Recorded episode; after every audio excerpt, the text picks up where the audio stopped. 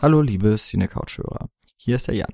Ich habe eine kurze Anmerkung zu machen, bevor wir gleich in die reguläre Folge starten. Da wir uns im Moment in der vorweihnachtlichen Zeit befinden und die Cinecouch ja quer durch Europa verteilt sitzt, haben wir es leider nicht geschafft, eine neue Folge für diese Woche aufzuzeichnen. Deswegen haben wir quasi in unserem Archiv ein wenig gewildert und haben gemerkt, wir haben ja mal eine Folge für einen anderen Podcast aufgenommen, namentlich die Second Unit. Damals wurden wir eingeladen, das Sommerloch zu füllen, das dort entstanden ist, weil Tamino und Christian, die beiden Moderatoren dort, nicht verfügbar waren. Und nun haben, sind wir in einer ganz ähnlichen Situation, nämlich dass wir im Moment nicht genug Zeit und Kapazitäten haben, die Folge zu füllen. Und deswegen präsentieren wir euch heute die Second Unit Folge, die wir aufgezeichnet haben zu dem Pixar Animationsfilm oben zu Englisch ab.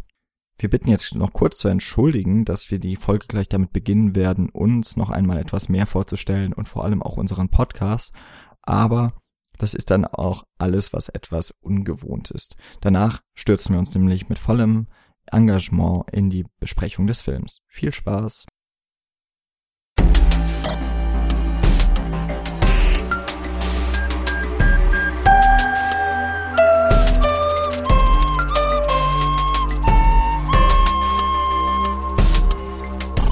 Second Unit. Second unit.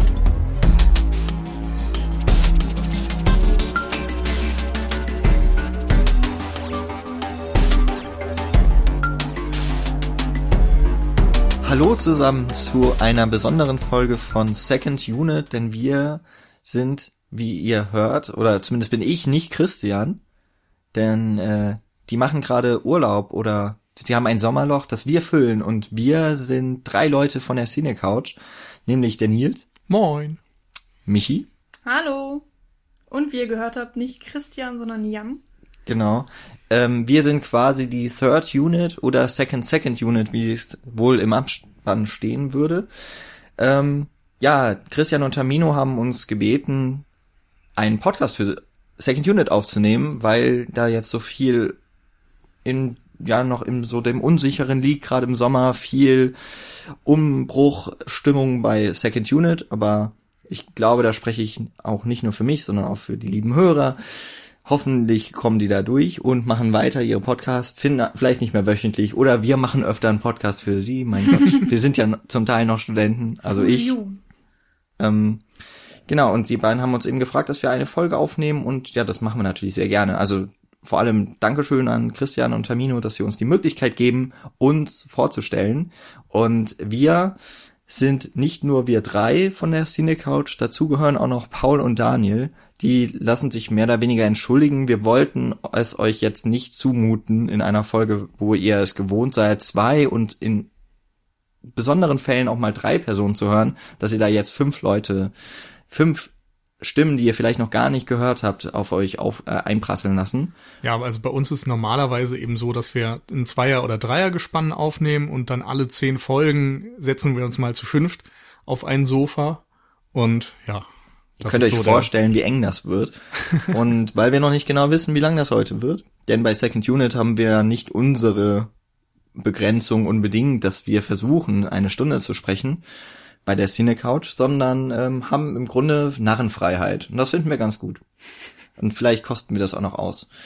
Hm, Jetzt wurde uns gesagt, wir dürfen auch ruhig uns noch ein bisschen vorstellen. Äh, Wer uns nicht kennt, wir sind ähnlich aufgestellt eigentlich wie Second Unit, also abgesehen von den Personen, dass wir zu fünft sind und in wechselnden Gespannen auftreten, aber wir sprechen auch immer über einen Film in einer Folge, versuchen und schaffen es ganz gut wöchentlich aufzunehmen. Insofern hätte ich das vorher schon gewusst, hätte ich vielleicht gar nicht vorgeschlagen, dass wir das so machen, dass Second Unit das nämlich schon vor uns so gemacht hat. Naja, aber ja, wir sind jetzt auch schon dann, wenn diese Folge erschienen ist, über 100 Folgen dabei und vielleicht habt ihr uns auch schon mal gehört. Christian war ja zum Beispiel schon mal bei uns zu Gast zu Watchmen und ja, jetzt geben wir uns die Ehre oder Second Unit die Ehre. Genau, so viel Eigenwerbung zu uns. Ähm, ihr dürft auf jeden Fall gerne vorbeischauen. Äh, cinecouch.net, das soll noch genannt werden. Unsere Seite, da findet ihr alle Folgen und noch ein paar Kritiken oder Toplisten. Und das ist eigentlich ganz gut. Äh, schade, die Überleitung wäre jetzt so schön gewesen. Wir haben nämlich mal eine Liste gemacht, in dem der Film heute ab nämlich auch schon vorkam, eine Liste zu Animationsfilmen. Da ist er, glaube ich, ganz gut abgeschnitten. Und äh, aber ja, jetzt müssen wir noch was machen, was Second Unit immer macht und wir sehr selten, ich glaube nur einmal bisher in unserer Geschichte haben wir das auch übernommen, äh, ganz fies geklaut und jetzt dürfen wir das Original einfach kopieren im Original-Podcast. Und zwar haben wir Getränke dabei und ähm, wir schummeln ein bisschen. Wir schummeln schon ein bisschen, genau. Ja. Nämlich, dass äh, normalerweise trinken Tamino und Christian das gleiche Getränk. Ähm, Wir das, konnten uns einfach nicht einigen und Genau. äh, hatten auch so eine große Auswahl hier bei uns in der WG, dass wir gesagt haben, jeder sucht sich einfach mal sein eigenes aus. Vor allen Dingen, weil Nils, der olle Sturkopf, nicht von seiner Getränkeauswahl weg wollte. Und womit? Mit Recht. Genau. Aber es hat alles irgendwie, naja, zumindest teilweise hat es auf jeden Fall auch was Bezug. Ich habe mich für ein Getränk, das kaum jemand kennt, glaube ich, entschieden.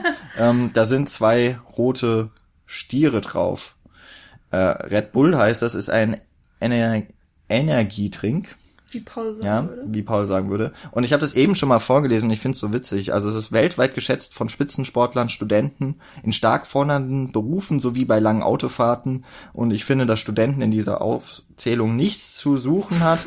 ähm, aber ich glaube, mir schmeckt das auch gar nicht. Also ich trinke das sehr ungern, aber ich mache es jetzt für den Podcast, weil Red Bull macht ja Werbung, dass sie Flügel verleihen und das passt zu ab ja wunderbar. Also wenn ich gleich nicht mehr zu hören bin oder leiser, dann liegt das daran, dass ich in Richtung Wasserfälle in Südamerika aufgebrochen bin.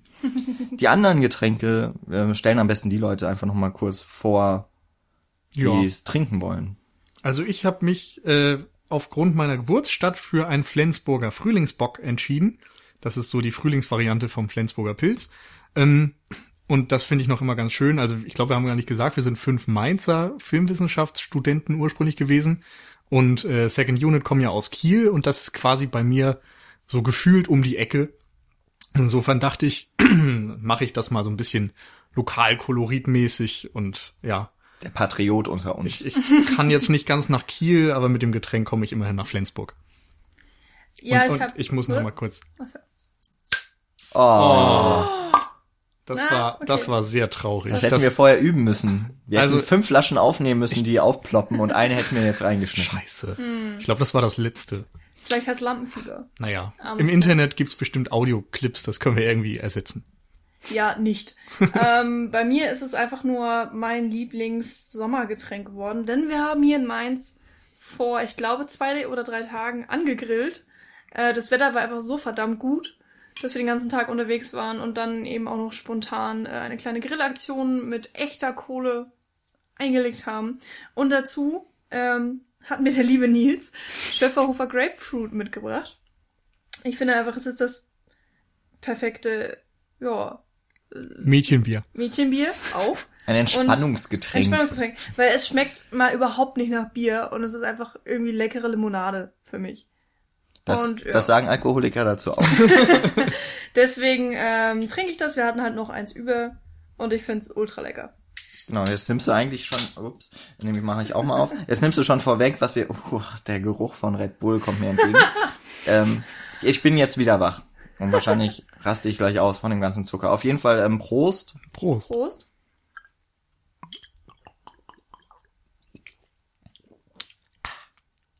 Ja, Bier. Schmeckt. Das ist mit das beste Red Bull, das ich je getrunken habe. Muss an der Gelegenheit, es heute hier zu trinken.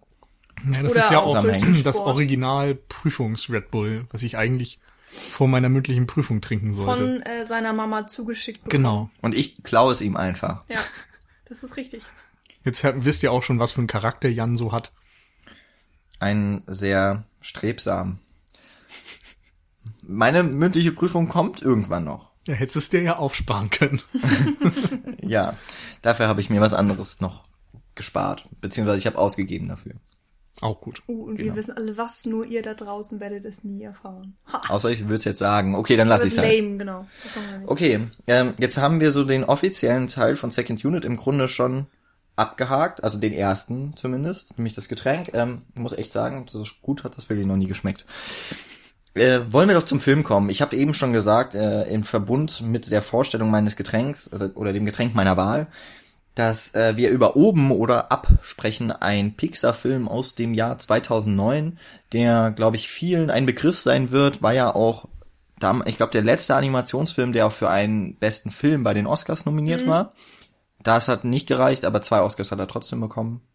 Und äh, ja, weil das so gang und gäbe ist, und das haben wir uns im Grunde auch so na, nicht ganz bewusst abgeschaut, aber bei uns stellt auch der Moderator nie vor, worum es in dem Film geht. Das macht in diesem Fall jetzt Nils. Äh, möchtest du vorher noch die Leute nennen? Die habe ich mir nämlich nicht aufgeschrieben. Ähm, also die, dann, die ja, dann mache ich das, dann mache ich das gerne jetzt. Ähm, und zwar Pete Doctor und Bob Peterson haben in Co-Regie den Film realisiert. Sie haben ihn auch gemeinsam geschrieben. Pete Doctor ist somit äh, die, eine der Koryphäen von Pixar, dem Studio, das ja äh, ehemals noch vom Apple Gründer, ähm, oh Gott, Steve Jobs. Steve Jobs. oh Gott, ich hier mit meinen ganzen Apple-Geräten komme da ins Wanken, äh, gegründet wurde, mittlerweile ja zu Disney gehört, damals ja auch schon. Ähm, der hat unter anderem auch die Monster AG gemacht, glaube ich, ein Film, der Nils äh, sehr, sehr gefällt. Und hat auch, äh, vielleicht kommt er auch schon in diesem Jahr bei uns raus, den nächsten Pixar-Film abgedreht. Äh, Inside Out oder so heißt er, glaube ich. Ich hab's. Ja, ich glaube. Äh, mir nur vorhin mal kurz angeschaut. Also auf Deutsch heißt da alles steht Kopf. Genau. Ähm, ja, und Bob Peterson spricht, äh, habe ich das auch noch eben gesehen, Bob Peterson spricht auch äh, den Hund, der vorkommt, also der, der eine nette Hund, Duck. Duck. Ähm, und äh, ich glaube von dem von den Sprechern wollten wir auch noch Christopher Plummer erwähnen, weil das somit dann doch noch der größte Name ist oder der einzige, der uns zumindest auch im Abspann dann aufgefallen ist. Wir haben den Film auch original, wie das zu Second Unit gehört, oder zumindest sagen sie es immer so, heute geguckt. Und äh, genau, Christopher Plummer, der den Manns. Manns, genau. Charles den, Manns, Charles glaub Manns, glaube ich. Ja. Der äh, große Abenteurer, der ja eine, eine, ein, ja, eine böse Schicksals Ja, mit Erfahrung dem, gemacht hat. mit dem vor allem der Film ja auch beginnt. Genau. Also insofern leite ich direkt mal über zur Handlung. Ähm, es beginnt mit einer Wochenschau-artigen Montage über Charles Manns, den großen Eroberer. Man stellt fest, dass äh, es scheinbar so, ich sag mal, in den 30er Jahren spielt. Und ähm, diese Wochenschau sieht sich der junge Karl an, der ähm, auch so eine Abenteurerfantasie hat und im Grunde ja Charles Mann so als sein Idol sieht. Und auf dem Nachhauseweg trifft er Ellie und die entpuppt sich äh, in der Folge nicht nur als seine beste Freundin, sondern letztendlich auch ja als seine bessere Hälfte, als seine Ehefrau. Ähm, und in den nächsten paar Minuten erleben wir deren gesamtes Leben in einer kurzen Montage. Und am Ende, also Spoilerwarnung, wir werden überhaupt erstmal alles spoilern. Also wenn ihr den Film nicht kennt, wovon wir nicht ausgehen, dann belegt euch, ob ihr weiterhören wollt. Am Ende dieser Montage, jetzt wirklich ausschalten, stirbt dann Ellie nämlich. Ähm, Karl bleibt alleine zurück als Witwer und ja, muss seinen Lebensabend in Folge alleine gestalten. Ähm, und so trifft es sich, dass ein kleiner Junge, Russell, der ja bei den Pfadfindern oder sowas ist, äh, auf seine Veranda tritt und ähm, ein Abzeichen machen will, nämlich Rentnern helfen. Das ist das Letzte, was ihm noch fehlt, um einen höheren Rang zu kriegen. Und Karl ist davon wenig begeistert. Er ist mittlerweile so eine Art grumpy Rentner geworden. Ähm, er hat außerdem Probleme momentan mit einer Baugesellschaft, die sein Haus abkaufen will. Es steht inmitten einer riesen Baustelle und nach einigen ja turbulenten Episoden muss er fliehen und kurzerhand bindet er ganz viele Luftballons an sein Haus und ähm, macht sich auf den Weg nach Südamerika. Dort war so eine Art Lebensziel von ihm und Ellie, nämlich wollten sie immer ein Haus haben auf oder in Paradise Falls. Das ist so ein Riesenfelsen an einem Wasserfall. Und dort möchte er nun hin und durch blöde Umstände war Russell zu diesem Zeitpunkt auf seiner Veranda, also ist der kleine Junge nun mit auf diesem Abenteuer. Und äh, ja, in Südamerika treffen sie dann zunächst auf einen Vogel, Kevin, der wiederum von Charles Manns gesucht wird als neue Spezies, die er entdeckt hat. Ähm, ja, und Karl und Russell möchten dann Kevin beschützen. Vor allem Russell möchte das, Karl weniger, der möchte eben nur sein Haus an den äh, ersehnten Platz bringen. Und Charles Manns versucht, diesen Vogel Kevin zu fangen und dadurch ergeben sich dann große Konflikte. Ja. Ansonsten ist vielleicht noch Duck zu nennen, dieser Hund eben, der also Charles Manns hat eine riesen Horde an Hunden, die so seine Helferlines darstellen und einer davon ist Duck, das ist so der gutmütigste von denen, der dann auch im Verlauf und dümmste. Ja, das auch, der dann auch die Seiten wechselt zu Carl und Russell. Und gegen Ende ähm, schaffen es Carl und Russell, den Vogel zu beschützen. Ähm, Charles Manns fällt aus den Wolken einem schmerzhaften Ende entgegen, sag ich mal. Und ja, Carl und Russell schaffen es eigentlich so eine Vater-Sohn-Beziehung aufzubauen und beide gestärkt aus diesem Abenteuer hervorzugehen. Genau. Was mir jetzt noch, äh, was allerdings Michi ja eigentlich rausgefunden hatte, nicht ich, äh, ich habe es jetzt nur noch einmal nachgeschaut und äh, eine eine Randnotiz noch zu diesem Film, der seine Premiere bei den Filmfestspielen in Cannes gefeiert hat als Eröffnungsfilm, was ja wenigen überhaupt erstmal wenigen amerikanischen Produktionen und noch weniger Animationsfilmen vergönnt ist. Insofern ähm, aber auch ein Zeichen dafür, dass man es doch hier mit einem Film höherer Klasse zu tun hat. Hört sich jetzt, das hört sich schon so ein bisschen spießig an, wenn man das sagt. ähm, aber das ja, es spricht für die, es, es spricht für die Qualität des Films, wenn auch in Cannes sowas läuft. Also auch für einen künstlerischen Anspruch ja, nachdem wir jetzt die, äh, nachdem ihr jetzt auch nochmal äh, in Erinnerung gerufen bekommen habt oder erzählt bekommen habt, was es in Ab so alles, was in Ab alles passiert, möchten wir auch einfach mal darüber sprechen, was da so interessant an diesem Film ist, der das äh, vielleicht auch noch zu erwähnen, ein Jahr nach Wall-E äh, erschienen ist. Das war also nochmal so eine Phase, in der Pixar wirklich, vielleicht haben sie da ihren Höhepunkt, ihren Zenit vorläufig zumindest erreicht. Ähm, das war auch noch bevor es mit den mehr immer wieder aufkommenden Fortsetzungen oder Prequels, dem Franchising dann von Pixar begonnen hat. Hm, also Wobei Toy natürlich Story, Toy Story 2 genau, gab es schon. rausnehmen. Aber das war ja so die einzige Reihe, die, die nicht mehr original dann geschaffen wurde oder sie wurde fortgeführt. Und ansonsten gab es immer wieder neue Geschichten. Ähm, das gibt's ja immer noch bei Pixar, aber im letzten Jahr, glaube ich, überhaupt kein Film von ihnen rausgekommen, kein großer. Ja, also die Hoffnungen ruhen auf jeden Fall auf diesem Inside Out. Genau. Und ja, dass da Pete Doctor ja wieder dann Regie geführt hat, die Geschichte geschrieben hat, spricht ja auch dafür. Aber genau, also ähm, in einer Phase, in der Pixar jung und alt auf jeden Fall zusammengebracht hat. Und das ist ja auch so schön, dass äh, in dem Film in Up das gleiche auch noch für, äh, mit den handelnden Personen geschieht. Der junge, ungefähr zehnjährige Pfadfinder, der typisches, ja, ein typisches Kind darstellt und der alte kauzige Mann, die sich ja miteinander arrangieren müssen und insofern ja auch schon für beide Seiten, also für die Großelterngeneration, aber auch für Eltern und für die Kinder irgendwie gleichermaßen Sympathien verteilt werden oder zumindest die Perspektiven. Und ja, so vereint man auf der Leinwand das Publikum schon einmal vorneweg. Ähm, das ist okay. Äh, ich dachte, ich würde damit jetzt auch noch mal so schön was äh, lostreten. Das, das hat sich so abgeschlossen angehört. So definiert. So, so. das machen sie. Punkt. Äh, war keine offene Frage, das stimmt.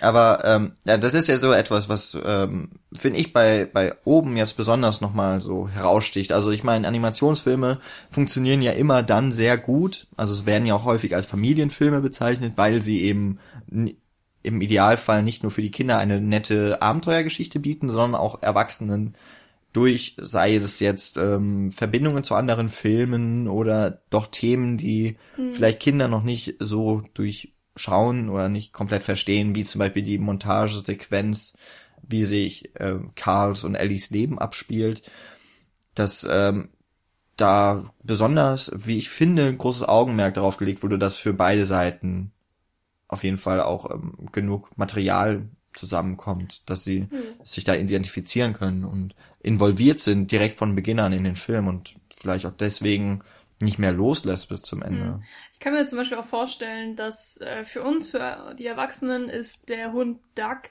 ebenso eine Art lustiger Sidekick, Ähm, genauso wie eben auch der Vogel Kevin, die ähm, sind jetzt nicht wirklich so wichtig für die Geschichte, sondern sie bringen die Handlung eben auch so ein kleines Stück voran oder sind immer wieder dabei. Aber eigentlich ähm, dienen sie ja größtenteils so der, der lustigen Unterhaltung. Und ich habe das Gefühl, dass für Kinder ähm, eben genau diese zwei Figuren aber vielleicht viel wichtiger sind, weil sie eben ähm, Kinder einfach eine, eine andere Beziehung noch zu äh, Tieren haben oder den eben dem Hund, dem typischen Haustier, ähm, vielleicht mit anderen Augen betrachten als so wie Erwachsenen und auch ähm, ja der Fakt, dass äh, der Hund dann eben sprechen kann durch dieses ähm, Gerät, das er am Hals hat, das man es hergestellt hat, ähm, ja werden einfach nochmal andere Sachen mit aufgebaut und transportiert. Und ähm, was was schade ist, ich habe tatsächlich noch keinen einzigen Film der eben mehrere Generationen anspricht, wirklich auch mit mehreren Generationen gesehen. Also alle Animationsfilme, ähm, wo man sagen kann, die haben vielleicht zwei Ebenen, ähm, kenne ich nur aus der einen, was so ein bisschen schade ist. Und ich kann mir aber dann manchmal so reindenken, okay, das ist jetzt für die Kinder besonders interessant oder das hm. eben nicht. Und ähm, andererseits kann ich aber von einem kleinen Erlebnis erzählen, von meinem, meinem Babysitten wo ich nämlich mit einem zwölfjährigen Jungen den Anfang gesehen habe von diesem Film mit diesem Affen, Coco, bla, schieß mich tot, wo Jack Johnson das Lied zugeschrieben hat. Upside Down, glaube ich. Mhm. Egal, auf jeden Fall. Ich glaube, Coco der neugierige Affe oder so heißt genau. er. Genau. Und äh, das waren, glaube ich, nur die ersten fünf Minuten, wo die ganzen Namen vorgestellt werden. Nichts passiert, der Affe rennt im Wald rum. Ähm, und dann fällt ihm eine Kokosnuss auf den Kopf und er taumelt über seinen Schwanz und an einem Baum entlang und tut sich weh.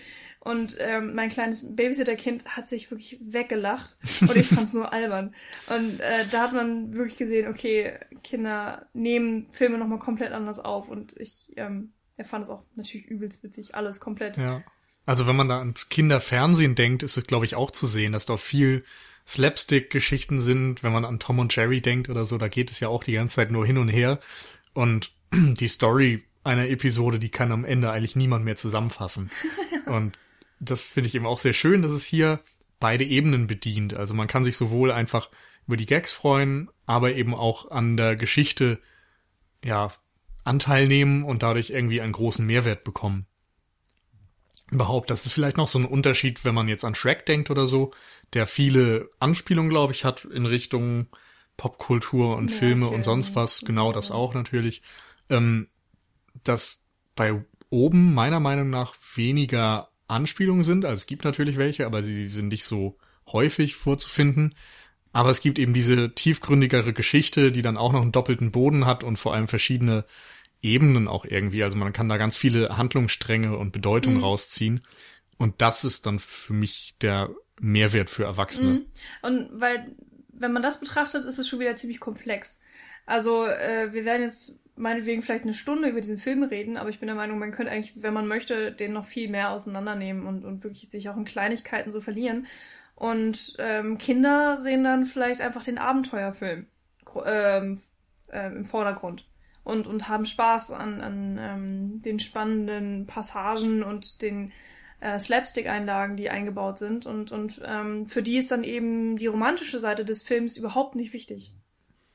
Ja, ich find's ganz, ähm, was aber auch schön ist, also ich habe den Film, also ich meine, als der rauskam, war ich auch schon, na, da war ich schon erwachsen, also ich, ich war, Gerade. ich durfte Auto fahren, ja, also das meine ich jetzt mit erwachsen und ähm, ich habe den dann, ich glaube, ich habe den mit meinen Eltern auch noch, noch mal geguckt, zu Hause noch ganz oldschool-mäßig aus der Videothek ausgeliehen, haben uns einen Filmabend gemacht und das war halt nochmal so ein Erlebnis, wo immerhin auch, also ich meine, zwei Generationen sich den angeguckt haben und wir hatten alle Spaß mit dem Film. Und jetzt haben wir ihn heute nochmal gesehen. Ich bin ein paar Jahre älter geworden, ähm, aber ich habe ihn nur mit Gleichaltrigen gesehen. Aber was ich sehr schön fand, ist, dass die ganz, also schon so ein bisschen auch die, die Plattenwitze, also dieses, ähm, Gerät, das bei dem oberbösen Hund Alpha. kaputt ist, bei Alpha, genau, kaputt ist, wodurch er so eine hohe, wie mit Helium dann so ähm, veränderte. veränderte Stimme hat,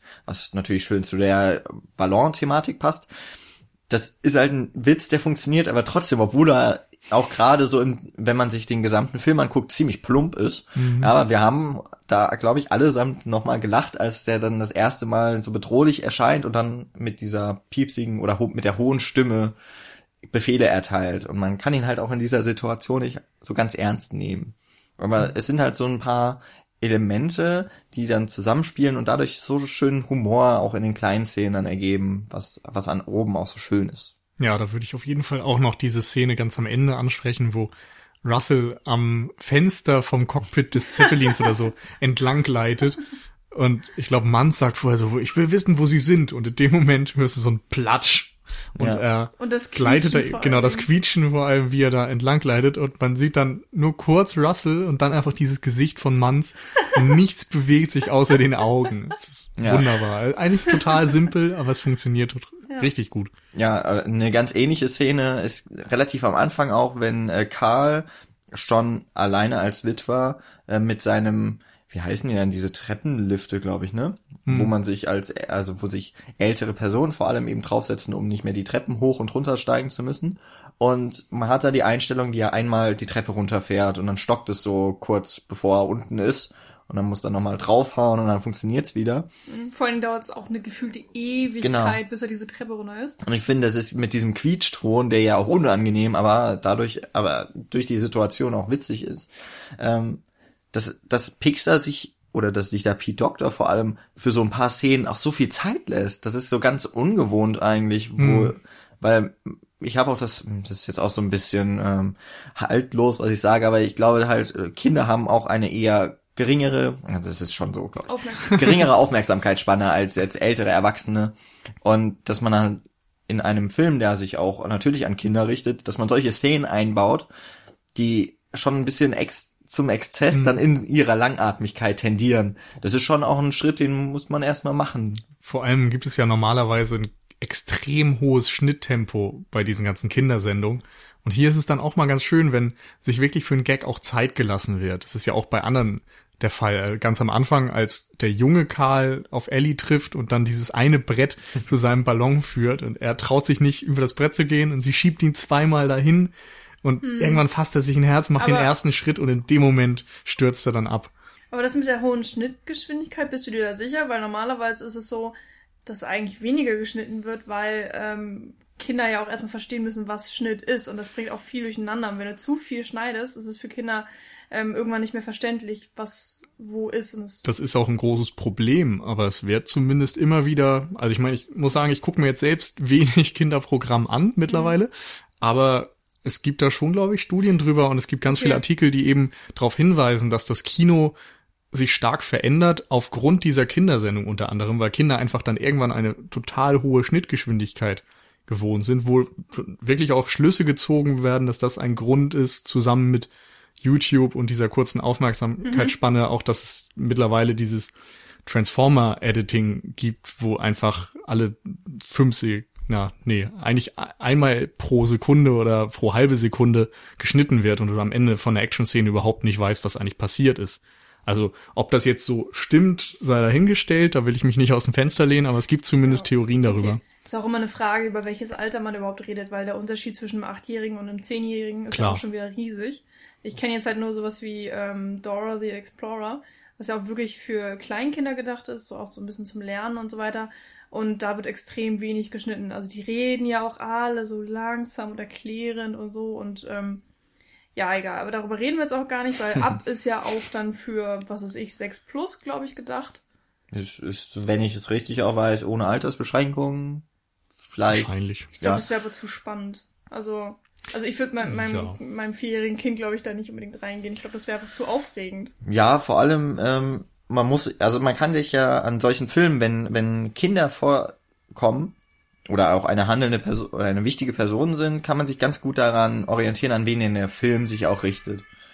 Ähm, wenn man jetzt an das Dschungelbuch denkt, hat man halt Mowgli als, als, also, ich glaube, zwölfjährigen Jungen, ja. Und dann verstehen natürlich die Leute, die in einer ähnlichen Lebensphase sind, auch wenn das ein ganz andere, eine ganz andere Umgebung natürlich im Dschungel ist, mit Tieren und so weiter.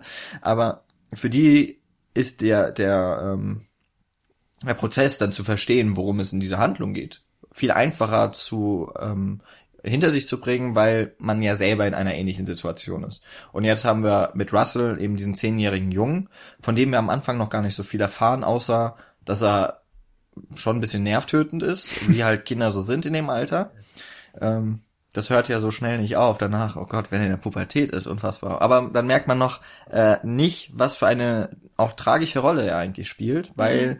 ähm, dann sich zum Beispiel die Geschichte mit seinem Vater, der sich, äh, also erstmal überhaupt, dass er ein Scheidungskind ist. Wahrscheinlich. Es wird ja nie deutlich gesagt. Aber ja, aber ich, sagt er nicht sogar mal, dass nee. irgendwie der Vater Nein. eine neue Familie? Okay, habe ich wohl was anderes im Kopf. aber aber er ist ja, der Vater ist ja zum Beispiel dann auch am Ende des Films nicht da, wenn dann der, wenn dann die Abzeichen verle äh, verliehen werden. Aber die Mutter, die ähm, ganz froh ist über ihren Sohn und was er geleistet hat. Und das ist halt da der wenn es noch einen Ehemann gäbe, dass der nicht dabei ist, spricht das aber auch so ein bisschen Bände. Ne? Und das ist ja auch etwas, was, äh, wenn man jetzt mal daran denkt, ähm, klar ist Pixar, aber da drüber oder dahinter steckt Disney, die ja auch vor allem dadurch bekannt sind, dass sie so eine heile Welt immer prophezeien. Und ähm, natürlich ist am Ende ein schönes Endergebnis, so das dasteht, dass Carl und Russell sich vertragen, sich füreinander ähm, nicht nur interessieren, sondern sich wirklich auch schätzen und, und ja, diese Vater-Sohn-Dynamik entstanden ist. Aber dass das eben schon so ein zerrüttetes Familienverhältnis ist, was glaube ich auch ziemlich hart ist so für Kinder, die sich auch dann in so einer Situation befinden, wenn man halt weiß, okay, bei mir, was ist denn eigentlich, wenn jetzt mein Vater, wenn meine Mutter sich nicht mehr für mich interessiert und der Russell bekommt das ja mit. Er versucht sich da immer so ein bisschen rauszureden oder erzählt Geschichten aber merkt dabei schon, irgendwie ihm fehlt halt auch was. Mm, man merkt auf jeden Fall, oder er erzählt immer von dem Unterschied. Früher habe ich mit meinem Vater das und das gemacht. Ähm, heute kommt er noch nicht mal mehr vorbei, um mir das Abzeichen verleihen zu können. Und ähm, das ist natürlich eine Riesensache. Man will einfach auch seine Eltern irgendwo stolz machen und gleichzeitig will man eben auch die Anerkennung bekommen, dass man etwas geschafft hat. Und man für Russell ist eben ein sehr großer Punkt in seinem Leben äh, dieses Pfadfinder sein, beziehungsweise es heißt Wild Explorer, glaube ich. Irgendwie so. Genau. Und ähm, man merkt ja, dass er sich da zu 100 Prozent ähm, einsetzt für, für die Sache eben und auch äh, voranzukommen und diese ganzen Abzeichen zu bekommen. Und, und das ist dann wirklich auch traurig, wenn man hört, äh, dass sein Vater eben den für ihn fast schon wichtigsten Momenten nicht da sein kann. Ja, also was ich da besonders interessant finde, ist, dass wir eigentlich zwei Hauptfiguren haben, die beide an der Vergangenheit hängen. Mhm. Also Karl mit Ellie eben, die sein Lebensmittelpunkt war, der versprochen hat, mit diesem Cross Your Heart Versprechen, mhm. dass er auf jeden Fall dafür sorgen wird, dass sie beide nach Paradise Falls gehen werden. Und nun ist er eben alleine da, erlebt irgendwie diese Einsamkeit des Alters und weiß auch gar nicht mehr so recht, wohin mit sich. Also er steht ja auf und setzt sich dann entweder in seinen auf Sessel oder auf die Veranda, aber er hat irgendwie kein Ziel mehr und muss irgendwie auch mit dieser Trauer erstmal abschließen. Und auf der anderen Seite haben wir eben Russell, der als Scheidungskind seinen Vater vermisst und im Verlauf der Handlung wird das ja im Grunde so, ja, das Zweiergespann eben, dass Karl die Vaterfigur wird für Russell, dadurch einen neuen Sinn in diesem Lebensabschnitt entdeckt und auch irgendwie wieder die Fähigkeit hat, glücklich zu sein. Und Russell wiederum hat eben ja ein, ein männliches Leitbild in seinem Leben. Hier, interessanterweise gibt es noch eine dritte Person, die auch in der Vergangenheit hängt, und das ist Charles Munns. Weil ähm, er ja als großer Entdecker bekannt geworden ist. Er hat ja äh, von den Paradiesfällen auch ein Skelett mitgebracht, äh, was ihm erst mega viel Ehre eingebracht hat, auch in den wissenschaftlichen Kreisen. Dann haben aber Wissenschaftler gesagt, es sei nicht echt und er wurde ähm, verbannt, mehr oder weniger. Und um eben seinen Ruf wiederherzustellen, ähm, geht er jetzt zurück zu äh, Paradise Falls und möchte eben den Vogel fangen und diesmal eben auch lebend fangen, zurückbringen, um das alles wiederherzustellen. Er schafft es ähm, nicht, weil der Vogel ihn einfach immer wieder austrickst oder sich einfach so gut in diesem Labyrinth auch verstecken kann. Letztendlich ist teilweise es ja, sagt er ja auch, dass der ein Jahr lang nicht gesehen genau. wird.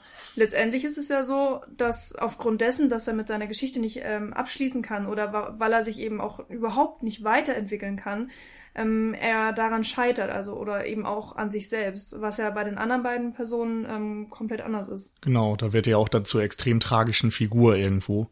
Und ähm, wir haben ja vorhin noch ganz kurz ein Extra gesehen, dass ähm, Charles Manns ursprünglich als jemand dargestellt werden sollte, der ähm, so ein, ich glaube, das Ei des Vogels zu sich nimmt und dadurch jünger wird, als er eigentlich ist. Und, und das hätte ja auch nochmal diese, dieses Hängen an der Vergangenheit sehr schön demonstriert. Mhm.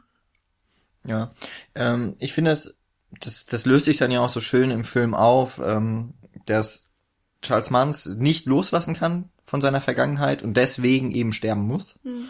Ja, also es, es, ähm, was dann im Grunde ja auch ein klares Statement des Films ist, man muss halt vorwärts gehen, man muss genau. nach vorne schauen. Ähm, am Ende lässt ähm, Karl. Karl das Haus los, also die Verbindung zu Ellie, das Haus verschwindet, es landet dann genau dort, wo es auf der Zeichnung von Ellie ähm, stehen soll. Ähm, aber er kann abschließen mit der Vergangenheit. Das ist eben diese schöne Szene, in der das alles zusammenkommt, wo sich so alle Fäden dann auflösen oder, oder, nee, sie werden zusammengeführt dann eigentlich ja eher.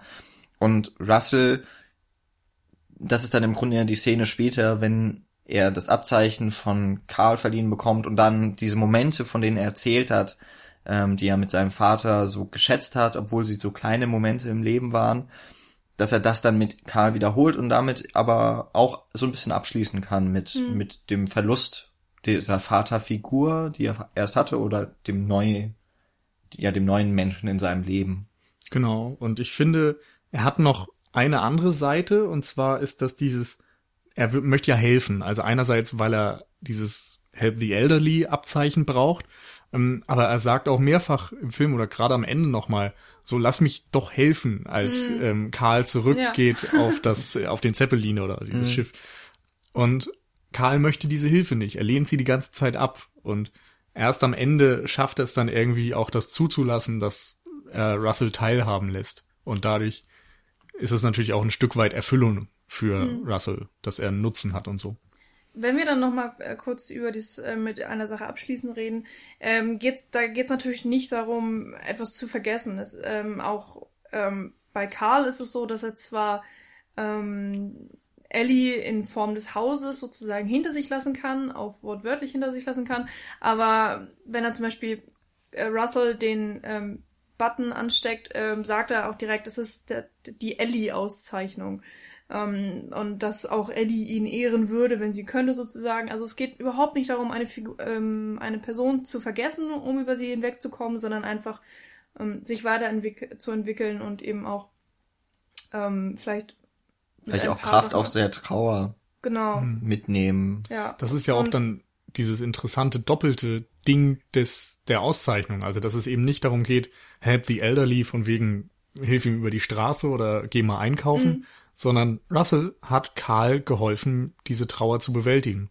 Genau, und äh, genauso ist es eben bei Russell, dass er seinen Vater nicht vergisst und ihn auch nicht ersetzt. Also das wird wirklich zu simpel formuliert, dass einfach Karl no der neue Vater ist. So ist es ja nicht, aber es ist auf jeden Fall auch eine wichtige Person für Russell geworden, die ihm ähm, eben auch helfen kann, auch ähm, was vielleicht väterliche Rollen angeht, weil ähm, es ja auch immer psychologisch gesagt wird, dass ein Kind wirklich beide Elternteile braucht oder immerhin, ja, wenigstens zwei Personen vielleicht, mit denen er ähm, immer in Kontakt stehen kann. Genau. Und das, dass er diese Vaterrolle einnimmt, wird ja auch ganz deutlich am Ende mit der letzten Einstellung. Äh, vorher hatte Russell ja mal gesagt, ähm, it might sound boring, but it's the boring stuff I remember most, als er erzählt hat, wie er mit seinem Vater immer irgendwo hingefahren ist und dann Autos gezählt hat. Ich glaube, Eis essen waren sie sogar. Mhm. Und am Ende sehen wir dann eben Russell und Karl beim Autos zählen. Und das ist so dieser Moment, der symbolisiert, dass Karl eben diese Vaterrolle angenommen hat. Ähm, ja, und sie so gewachsen sind. Insofern haben sie auch beide so ihren Kreis, den sie, oder den Weg, den sie irgendwie in der Geschichte so zurücklegen. Und ich weiß nicht, ob euch das aufgefallen ist, aber genau das sieht man auch in Ellies Fotoalbum. Also dieses boring Stuff mehr oder weniger, weil alle Fotos zeigen keine großen Abenteuer oder ähm, weiß ich nicht, ausschlaggebende Momente, wenn man jetzt mal von der Hochzeit irgendwie absieht, sondern man sieht die beiden beim Picknick, wie sie irgendwie unter diesem Baum liegen, den sie immer haben. Man sieht die beiden grinsend im Sessel und so weiter und so fort. Das sind halt diese kleinen Momente, die wichtig sind.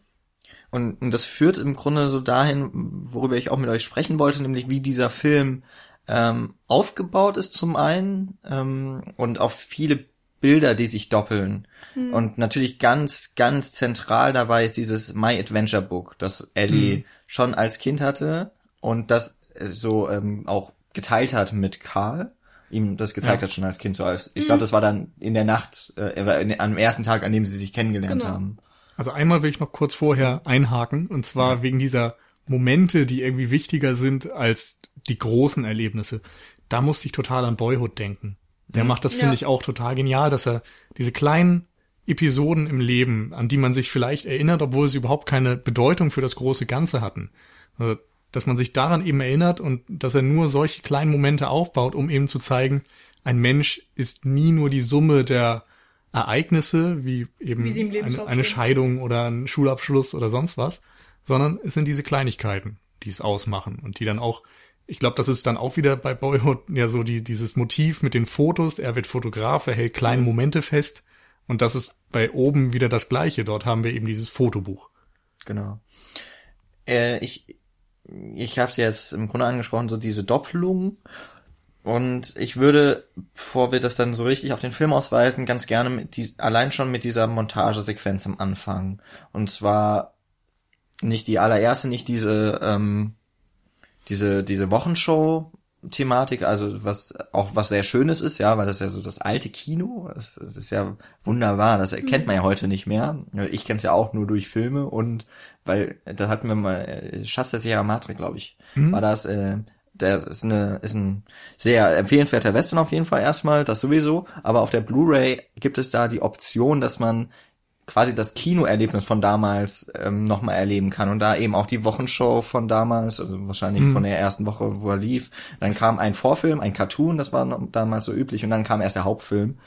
Und ähm, das ist so eine Erfahrung, die hat, die man heute durch äh, Werbung und Trailer in, in einer anderen Art und Weise erlebt. Meistens das halt eher so als nerviges, notwendiges Übel. Weil es auch eine halbe Stunde dauert. Ja, aber wenn man halt die Wochenschau und äh, den Vorfilm hat, hat man das im Grunde auch. also von der Länge. Aber das ist halt nochmal so ein, das ist auf jeden Fall ein sehr schönes Element, so eine Liebe auch ans Kino, die da schon offenbar wird. Aber eigentlich wollte ich ja dann auf die Sequenz hinaus, dass ähm, die so das Leben von Karl und Ellie beleuchtet. Und auch da drin gibt es schon so Doppelungen. Also das Picknick zum Beispiel. Ähm, dass, dass Karl beim ersten Mal, er ist auch, also das muss man vielleicht auch noch so erzählen, erstmal, dass Karl so ein eckiger, kantiger Typ ist, also so wie auch sein, sein Inneres ist im Grunde auch seine Figurengestaltung des Äußeren auch nochmal wiedergespiegelt. Also er hat wirklich so einen quadratischen Kopf, wirkt ein bisschen ungemütlich, aber vor allem Vor so, allem dass er nicht rein, introvertiert ja, auch.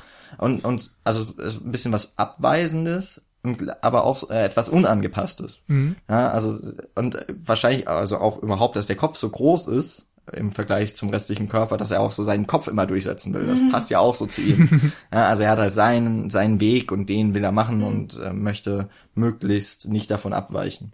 Äh, da nur ganz kurz, äh, ich habe tatsächlich auch gelesen, dass äh, Karl, äh, Karls ganzer Körper, also auch seine Finger und seine Fingernägel, wenn man sich Stimmt. mal anguckt, die sind alle nach Quadraten oder eben Vierecken orientiert. Ellie komplett nach Kreisen und Ovalen und Mans nach Dreiecken. Und ähm, das sieht man wirklich äh, sehr deutlich, wie ich finde. Und ich mag den Stil auch sehr gerne. Und das weitet sich tatsächlich auch darauf aus, dass äh, alle Fotos, äh, nee, Fotorahmen, Entschuldigung, in denen die beiden vorhanden sind, die Stimmt. sind dann so zweigeteilt. Sie sind rund und viereckig, wenn sie, ähm, wenn, wenn beide Figuren da drin sind. Also es ist alles sehr schön durchdacht. Ähm, genau, also zum Beispiel jetzt das Picknick.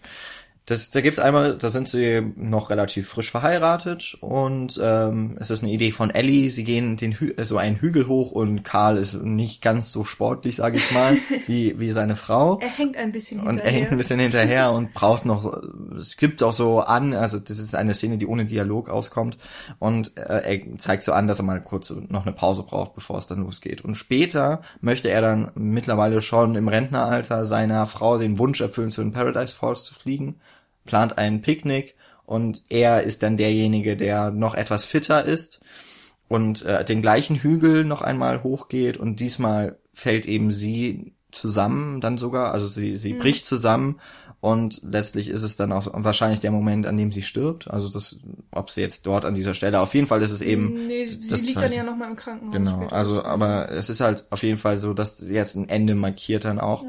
Und wie sich da die Rollen auch wechseln. Mhm.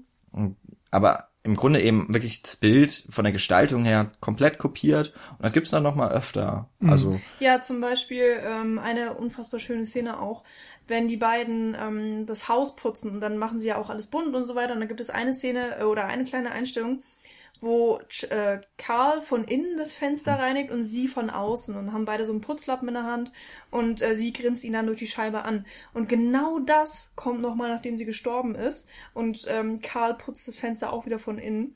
Und ich habe mal eine Gegenüberstellung gesehen von genau diesen beiden Momenten, wo man eben auch sieht, dass die Farben in dem Teil, wo, wo Ellie gestorben ist, auch viel mehr zurückgenommen sind und dass alles, ähm, was braun ist und grau, mehr hervorsticht und, und es einfach so einen traurigen Look auch hat.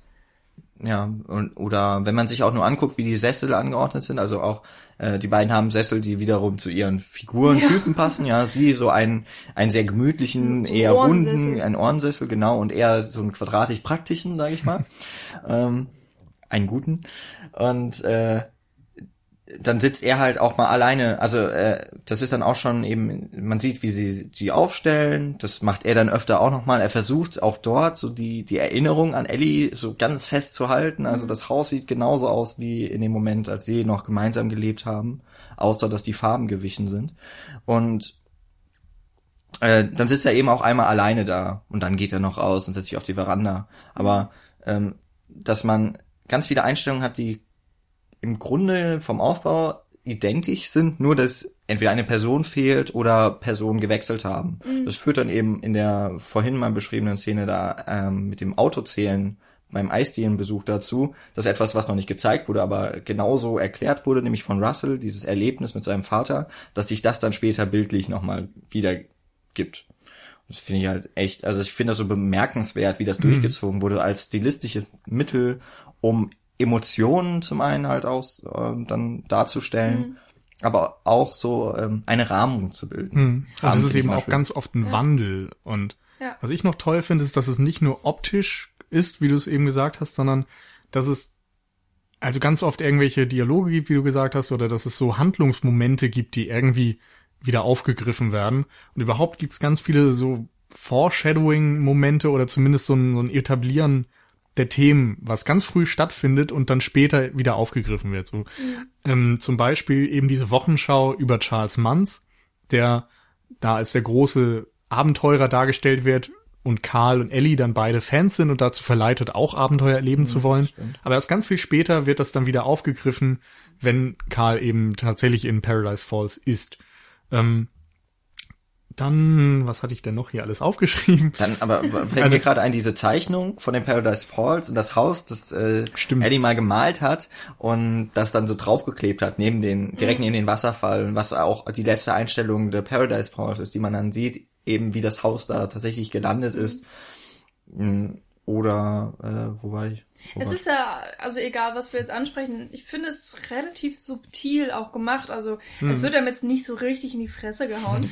Ähm, oder eben so eine genaue Gegenüberstellung gemacht, so von wegen Schnitt und dann kommt's. Ähm, und bei der ersten Sichtung merkt man eben auch nicht alles. Wir haben den Film jetzt ja schon, was weiß ich, wie oft gesehen. Ähm, und deswegen, also wird's halt immer mehr. Genau. Also, wo du das gerade sagst, dass es subtil ist. Direkt im Anschluss an diese Wochenschau zum Beispiel gibt's eine Sequenz, da läuft er mit seinem Luftballon durch die Straßen und man hört dann im Hintergrund den Sprecher aus der Wochenschau, der dann auch noch Den er he flies over the genau. Mount Everest. Äh, no, he flies He goes around, around, it oder so. He goes Das ist the sehr schönes einfach als humorvoller Moment. Aber gleichzeitig ist das dann auch das, was später passiert. Karl fliegt ja dann auch tatsächlich als Abenteurer los mit Luftballons. Und da wird es auch wieder vorweggenommen, was später kommen wird. Und das mag ich total gerne, dass eben ganz viele Episoden irgendwie wieder aufgegriffen werden. Mhm.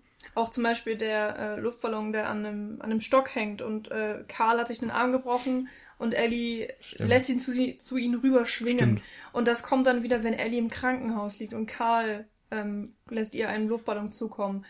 Thematisch sieht man wieder diese kleinen Kinder, die am Anfang Karl und Ellie sind und voller naiver kindlicher Abenteuerlust sind und dann ist es später eben Russell, der genau diese Rolle einnimmt, wo dann auch Karl ein Stück von sich selbst, glaube ich, drin entdeckt und sich eben dann auch zugesteht, im Alter noch Abenteuer erleben zu wollen. Das ist ja auch dann die letzte Notiz, die Ellie in das äh, Fotobuch geschrieben hat, von wegen Thanks for the adventure, now go have a new one oder so. Genau. Und so. das ist dann eben sein neues Abenteuer. Es ist der Abschnitt mit Russell nach Ellie. Genau. Und da ist es eben auch bemerkenswert, wie die Veränderung von Karl ist. Also wenn man ihn ähm, als Grumpy Opa sozusagen kennenlernt, wenn er dann sein Haus verteidigt gegen die Baufirma und äh, ein bisschen rummotzt, gleichzeitig spielt er den aber auch Streiche und man merkt immer noch so seine, ähm, ja, seine witzige oder vielleicht jugendliche Ader, die noch so ein bisschen in ihm drinsteckt, die nie ganz verloren gegangen ist, aber sie rückt eben extrem nach hinten. Und dann, wenn er mit Russell zusammenkommt, muss er eben immer wieder über sich hinauswachsen und immer wieder neue ähm, Aufgaben eben auch erledigen und, und sich immer für und wieder irgendwelche Sachen entscheiden. Und am Ende des Films, wenn er mit Russell zusammen ist, hat er wieder ganz viel von seiner, ähm, seiner Frische auch zurückgewonnen und er lächelt natürlich auch viel mehr und er ist immer noch, er trägt die gleichen Klamotten, er ist sogar auch immer noch unrasiert und er sieht überhaupt genauso aus wie vorher eigentlich, aber so trotzdem hat sich seine ganze Natur irgendwie geändert. Und das macht der Film einfach wunderbar. Vor allen Dingen, wenn man bedenkt, dass man im Film in diesen anderthalb Stunden ja ungefähr, weiß ich nicht, 50 Jahre seines Lebens mit ihm durchmacht. Ja. Wir hatten jetzt gerade das Fotobuch und ich finde, das ist halt auch so eines der ganz zentralen Motive, weil ja, es erstmal auch öfter vorkommt natürlich, aber auch ein, eine ganz einen starken Plot-Device so darstellt, weil sich dann Karl auch erst verändert, als er sieht, dass Ellie das Abenteuerbuch weitergeführt hat. Er kommt eigentlich immer nur zu der Seite, wo dann steht, ähm, die Momente, die ich noch, oder die Abenteuer, die ich noch erleben möchte. Stuff I'm going to do. Ja, Stuff I'm going to do, genau. Und dann schlägt es immer zu. Er hat nie weitergeguckt, was da ist, und dann äh, nur durch Zufall erkennt er, dass dort noch Bilder sind. Und das ist eben das Abenteuer, wenn man es so nennen möchte, das klingt ein bisschen pathetisch, so das Abenteuerleben. Einfach nur das ganz normal, das Alltägliche, aber eben schon in dem Besonderen, dass Ellie ihr Abenteuer mit ihrem Seelenverwandten gelebt hat. Und da merkt er eben auch, okay, vor allem dann mit der letzten Notiz von Ellie, ich muss jetzt selber mein Abenteuer leben. Also ich muss halt weitermachen. Mhm. Also, und das ist für mich auch überhaupt die schönste Szene. Auch weil dann wieder dieses, das Themat, äh, das Musikstück kommt. Was ja Ähm, sowieso 15 Mal im Film, glaube ich, vorkommt, in verschiedensten Variationen. in ganz vielen Variationen. Und auch. wo mir dann auch zum ersten Mal bei diesem Film eine Träne runtergekullert ist. Ach, war das schön. Ja.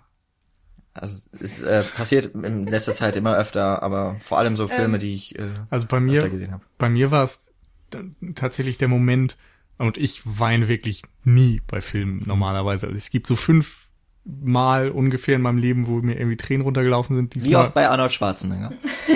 nie. Einmal. Das erste Mal in meinem Leben war Bruce Willis bei äh, Armageddon. Oh, oh, ja. Da war ich aber auch acht oder sieben oder so. Also das äh, erkläre ich einfach damit. Ähm, nee, aber bei mir war es der Moment, wo der Ellie-Button vergeben wurde, Ellie-Badge. Ja. So, als, als er den bekommt, von wegen, ach, Ellie approves und so. Das, das war wirklich ein wundervoller Moment. Aber es auch, gibt auch ganz so eine viele Doppelung einfach. übrigens, weil er bekommt es ja auch verliehen von Ellie Ja. am Genau. Anfang. Da, damit wird Genau. er in den Club aufgenommen und äh, er nimmt dann Russell ja quasi auch wieder in den Club der Abenteurer Genau. auf.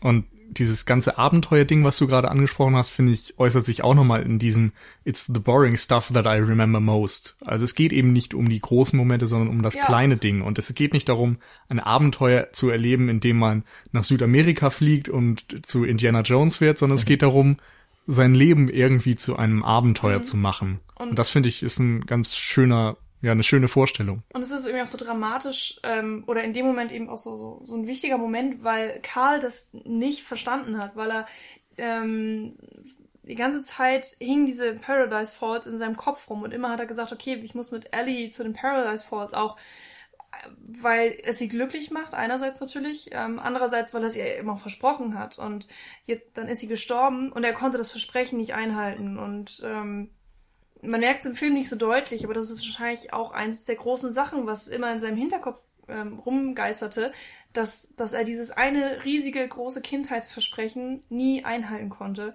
Und äh, deswegen macht das eigentlich ja auch wichtiger, als es ist, weil, wie du, genau wie du gesagt hast, Nils, ähm, so die anderen Sachen sind wichtiger oder die kleinen Momente sind wichtiger. Und Ellie hat es verstanden, das ähm, oder das zeigt sie eben durch dieses Fotobuch, was sie ihm gemacht hat. Und wahrscheinlich hat sie es auch genau deswegen gemacht, damit er es verstehen kann. Und ähm, gleichzeitig muss er aber eben auch erstmal ein ganzes Abenteuer bestehen, um zu dieser Lösung zu kommen, um eben dann auch weiter ähm, sich weiterzuentwickeln. Ja. Äh, du hast gerade gesagt, dieses ähm, Versprechen, das er ihr gibt, das finde ich noch ganz schön, weil das auch wieder eine Doppelung ist. Einmal verspricht er ihr ja, dass er nach ähm, Paradise Falls mit ihr geht. Andererseits verspricht er Russell später, dass er sich um den Vogel kümmern wird oder dass der nicht zurückgelassen werden wird. Und dieses Versprechen ist dann auch ganz zentral. Also du, ich, ich bin der Meinung, dass es sehr deutlich ist, dass dieses Versprechen Karl beschäftigt. Denn das ist ja erstmal der, der Auslöser quasi, so eine Art MacGuffin, warum er überhaupt nach Paradise Falls will. Und in dieser Montagesequenz ganz am Anfang ist das ja auch das tragende Ding. Also bei allem, was sie tun, versuchen sie zwischenzeitlich immer Geld zu sparen, um irgendwann hinzugehen nach Paradise Falls und dann ist eben mal der Autoreifen kaputt und mal fällt ein Baum aufs Dach und dann muss das Geld geplündert werden und irgendwann lässt es die Gesundheit nicht mehr zu, dass man diese Reise macht. Ähm, insofern glaube ich, ist das eben dieses Zurückdenken an die Vergangenheit und so, was würde ich ändern, wenn ich es nochmal leben könnte? So, das ist, glaube ich, der Punkt, wo Karl sagen würde, ich möchte unbedingt mit Ellie nach Paradise Falls. Und das Versprechen symbolisiert, sie symbolisiert das ein bisschen. Und später, als er dann Russell ebenfalls verspricht, dass er auf den Vogel so weit aufpassen wird, dass er nicht zurückgelassen wird, ähm, muss er sich teilweise entscheiden, was ist ihm jetzt wichtiger. Denn es mhm. gibt da die Situation, wo Manz auf der Suche nach dem Vogel ist und Karl ähm, Druck hat, quasi das Haus an die richtige Stelle zu bringen, weil die Luftballons langsam Gas verlieren und das Haus deshalb absackt. Und er entscheidet sich dann zunächst für das Haus, setzt sich dann auf seinen Sessel und stellt dann fest, dass es irgendwie doch nicht das Richtige ist, versucht dann Russell zu helfen und wirft eben auch die ganzen Möbel aus dem Haus hinaus, was so ein bisschen auch mit einer Reinigung, Reinigung eine Katharsis mhm. ähm, beschrieben werden kann. Dann kümmert er sich eben um den Vogel und dadurch, dass er Russells Versprechen dann irgendwo erfüllt und deshalb ja auch so ein bisschen eine ja, positive Moral beweist, wird ihm quasi die Belohnung gestattet, dass am Ende dann auch sein anderes Versprechen insofern zutrifft, dass dieses Haus von ihm und Ellie am Ende bei Paradise Falls an der richtigen Stelle stehen wird. Wobei ich da nochmal ganz wichtig finde, das Haus stand ja schon an der richtigen Stelle. Also genau nach der Szene, wenn ähm, Mans den Vogel fängt, ähm, schafft es äh, Karl, das äh, Haus mit den letzten sozusagen Helium-Luftballons äh, äh, genau an die richtige Stelle zu ziehen. Und ähm, F äh, Fredericks muss ich gerade sagen, äh, Russell ist äh, totunglücklich, weil er eben den Vogel nicht retten konnte und weil eben Karl sein Versprechen nicht eingehalten hat.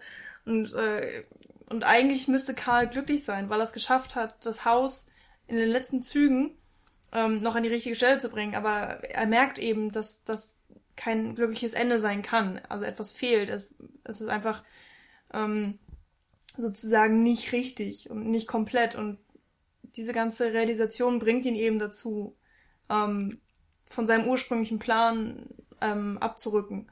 Und auch sehr interessant ist, dass er gar nicht weiß, dass das Haus ja an der richtigen Stelle steht. Also dann ganz, ganz am Ende, wenn ähm, das Haus in den Wolken absinkt und ähm, er von Ellie beziehungsweise eben auch dem Haus loslassen kann, ähm, schaut er ja auch dann nicht mehr zurück sozusagen, weil er auch mit dem Zeppelin und Russell wieder nach ähm, Nordamerika reist und eben da ähm, ja ein normales Leben weiterlebt vielleicht ähm, weiß er gar nicht, dass das Haus da tatsächlich steht, wo es stehen soll. Wobei das noch so ein bisschen offen gelassen wird, glaube ich. Also die stehen, die sitzen ja eisessend irgendwo an der Straße und da ist diese Leiter dann direkt neben denen zu sehen zum mm, Zeppelin. Zum Zeppelin, ja. Wo man davon ausgehen kann, dass irgendwie jetzt dieses Zeppelin Karl gehört vielleicht. Mm. Andererseits sieht man im Abspann das dann auch Bilder davon, dass er in der, ja. Ja, wow. ja hinter, hinter der Eisdiele ist quasi der Zeppelin dann geparkt. Ach genau, die so. Kamera fährt ja so raus und. Oh, das muss ich mir echt nochmal angucken. das fand ich so interessant, weil man dann rein interpretieren könnte, dass ihm jetzt dieser Zeppelin gehört Ja. und dann geht die Kamera in die Wolken und aus den Wolken auf das Haus. Also Mhm. kann es theoretisch sogar sein, dass er noch da lebt. Und im Abspann wiederum gibt's ja dann Bilder, wie er eben bei Russell ist, was eher darauf schließen lässt, dass er zurückgekehrt ist. Und dann gibt's noch diese Einstellung aus der, äh, ich weiß nicht mehr, wie das Pflegeheim hieß, aber irgend so ein Äh, Altersheim. Genau. Das, da gab's dann auch noch so ein paar Sachen, wo die Hunde dann noch einen Auftritt haben und quasi engagiert wurden als Haustiere. Ja, also was also zum einen haben wir jetzt diese zwei Versprechen erwähnt, was ja super eigentlich ist, um eine Geschichte zu erzählen, um weil die Person muss oder gibt zwei Versprechen, die sich nicht immer miteinander vereinbaren lassen und dadurch bekommt man immer das, was man braucht äh, in einer Geschichte, nämlich Entscheidungen. Und es gibt eben auch vor allem noch diesen einen Moment, wo gerade der Vogel gefangen wird und das Haus steht in Flammen. Und da muss sich dann eben Karl entscheiden, was, was rettet er jetzt? Oder wen rettet er? Nämlich den Vogel oder sein Haus und damit Ellie, ja.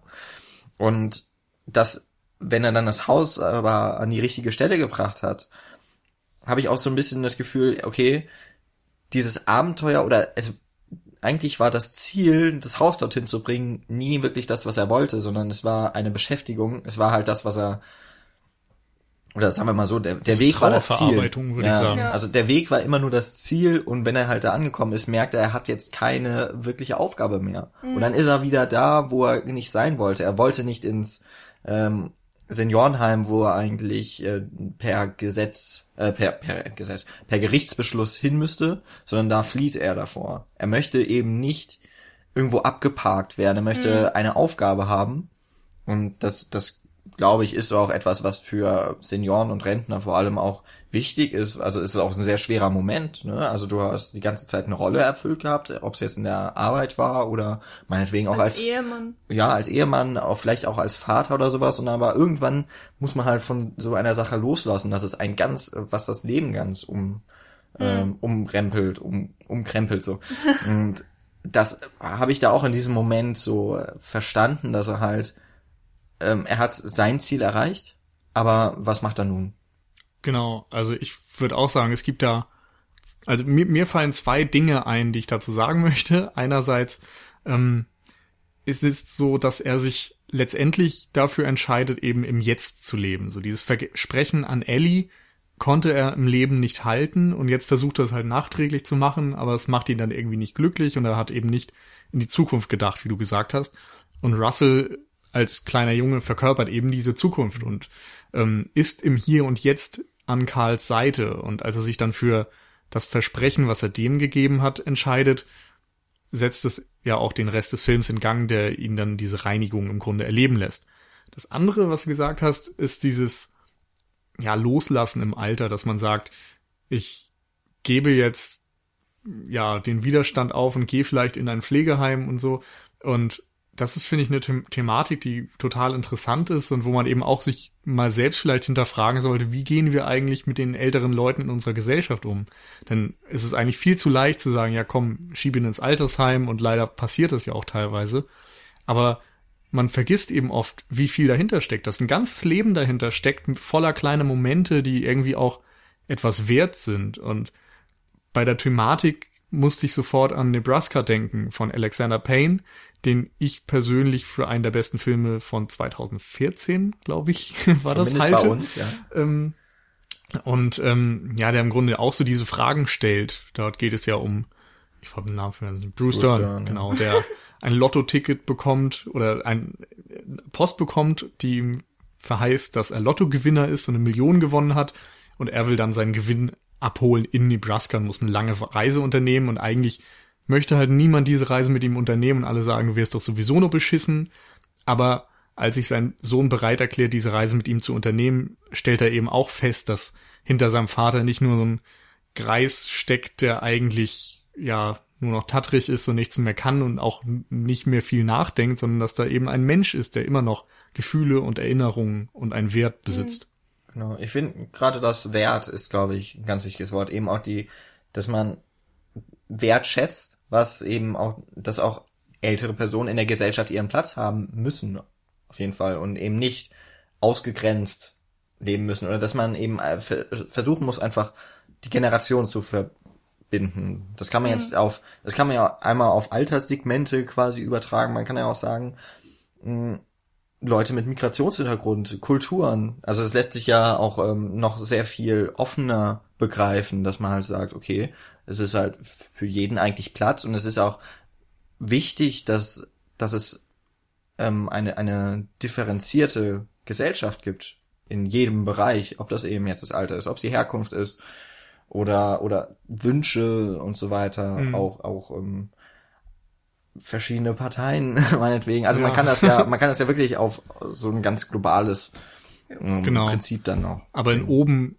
ist es dann eben so, dass gerade so die die alte Generation als das Auslaufmodell dargestellt wird, was ich auch noch sehr schön bildlich umgesetzt finde in der Sequenz, wo wir sehen, dass Karls Haus als einziges kleines Haus mhm. in dieser ja, Siedlung oder in dem Block von Baustellen und Wolkenkratzern und so steht. Und dann natürlich auch so ein bisschen das Thema Gentrifizierung vielleicht drauf äh, rübergebracht wird, aber es geht vor allem darum, dass die Gesellschaft Karl so aus seinem Leben und aus seinem Punkt, wo er gerade sich befindet, rausdrängt. Ja. Wir haben jetzt sehr viel über das Dramatische in dem Film gesprochen und da, da geht es leicht unter, dass der Film ja trotzdem auch sehr viel, also wir haben es ja am Anfang erwähnt, aber dass der Film auch sehr witzig ist. Ähm, mhm. Dass wieder auf Slapstick sehr viel gesetzt wird, was, was wunderbar funktioniert, ja gerade auch in Animationsfilmen ist, oder nicht nur in Animationsfilmen, da, ähm, eines der, der witzigsten Adventure-Spiele zum Beispiel für den, für Computer, ähm, Day of the Tentacle ist auch ein Spiel, das gerade seinen Witz daraus bezieht, dass die Figuren einmal so skurril aussehen, aber auch ganz komische Sachen machen, dass sie sich immer irgendwo so durchzwängen müssen oder wo es dann auch die passenden Geräusche so gibt. Also ein sehr, ein sehr, sehr äh, korpulenter Hauptfigur, die muss durch eine Uhr oder sowas in den Keller kommen und sowas. Mhm. Und, und immer versucht man so eine Körperlichkeit aufzubauen und das gibt's halt in oben aber auch wieder so ganz paradigmatisch, wenn sich äh, Karl als kleiner Junge äh, hat er Gips am Arm, weil er dieses Brett runtergefallen ist. Oder beziehungsweise das Brett ist ja durchgebrochen, das andere ja, klingt jetzt so toll. Ja. Und, und dann äh, wird er erschreckt von Ellie, die ihn besucht, und er erschlägt sich selber mit dem mit dem äh, Gips in den ins Gesicht und so weiter. Also es sind so, so ganz, auch wieder ganz kleine Momente, die so wundervoll wirken, weil sie, was ist so unvorhergesehen mhm. kommen, aber auch einen ganz einfachen Humor bedienen. Perfekt in der Beziehung, finde ich, ist dieser Endkampf zwischen Karl ja. und Charles Manns. Es ist einfach großartig, wie zwei alte Männer sich zum Kampf gegenüberstellen und man denkt, jetzt kommt wirklich auch ein Showdown und dann mhm. ist es im Grunde ein Kampf der Gebrechen. genau. Ja, wo, Knackt wo ständig der Rücken und so. Genau. Das, ähm, da fand ich auch nochmal ganz interessant, weil wir eben auch, ähm, oder weil du, weiß nicht, dieses ähm, so ein bisschen moderne gegen alt äh, auch schon thematisiert hast, im Sinne von dass das kleine alte Blockhaus im, in diesem Neubaugebiet. Ähm, das sieht man auch nochmal so ein bisschen in der Gegenüberstellung von ähm, Manns und ähm, Karl. Also jedenfalls habe ich das da so ein bisschen reingedeutet, weil zum Beispiel ähm, Karl nie ähm, die Top-Notch-Mittel hatte. Also er hatte kein Zeppelin, mit dem er zu den Paradiesfällen geflogen ist, sondern er hatte eben ein selbst konstruiertes Hausflugzeug mit Heliumbällen, was ja auch sehr instabil eigentlich ist. Und er hat ja auch den ähm, Flugmechanismus selbst äh, gebaut, äh, an seinem Haus dran mit den Bettlaken, die er da zusammengenäht hat und so. Das ist alles ähm, nicht sehr wirklich modern. Und eben Manz hat sein, sein riesiges äh, Zeppelin-Schiff äh, dass er auch super ausgestattet ist mit einem eigenen Museum drinne und, und so weiter und so fort und ähm, kann auch diese Hundehalsbänder herstellen. Und im Endkampf ist es auch so, dass ähm, man in einer Stelle Manns sieht mit dem Schwert, ähm, was ja wunderschön geschmiedet auch ist. Und Karl hat eben seinen komischen Krückstock, mit, mit dem er sich ähm, ja, auch nur so hilfsdürftig zusammengestellt ist mit ja. Tennisbällen als äh, Beine quasi oder als Füße. Genau. Und, und, und trotzdem schafft es ja immer irgendwie. Also ähm, ich finde, er verkörpert eben auch dieses, was du gesagt hast, Jan, äh, so den Kopf durchsetzen, also so ein bisschen auch eben Sturheit und aber auch immer wieder so der Wille zum Kampf oder eben auch der Wille zur, zur harten Arbeit vielleicht in irgendeiner hm. Form.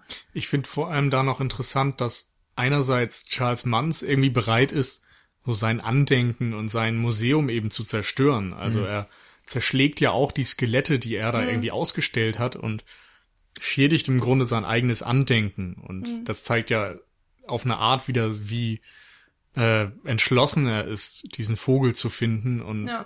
dass er im Grunde auch zu weit geht. Ja, es und ist Karl, eine, eine totale Obsession. Genau.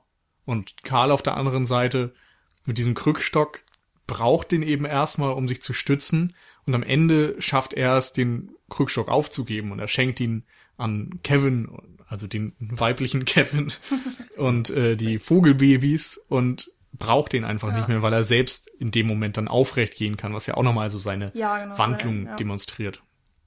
Ja. Ich, äh, das möchte ich auf jeden Fall noch erwähnen, ähm, die, die Hunde. Also wir haben schon gesagt, die haben diese, diese Halsbänder und wir haben auch schon gesagt, das ist Alpha, der, der Dobermann-Hund, ja, der nicht mal diese, ähm, runtergeklappten Ohren hat, sondern diese, ich weiß gar nicht, also Spitzohren die, die, genau, die Spitzohren noch hat, also wirklich bedrohlich auch wirkt. Ähm, der mit dieser höheren Stimme dann mal sprechen muss. Aber das, das, was so, was ich so wunderschön daran finde, ist, dass Doug ein, das ist jetzt so ein bisschen Golden Retriever auf Ja. jeden Fall Oder nachempfunden. Labrador oder sowas. Und ähm, der spricht nicht wirklich. Bei den anderen hat man schon so das Gefühl, dass da zumindest teilweise ein, ein Intellekt so dahinter steckt. Aber Doug ist wirklich so, wie ich mir vorstelle, wie Hunde denken. Und diese Gedanken werden eben durch dieses Gerät artikuliert. Point. Also, genau, das zum Beispiel, dass er... Oh boy, oh boy, oh boy, oh boy, oh boy. Genau, äh, der ist so, der ist so unfassbar begeisterungsfähig.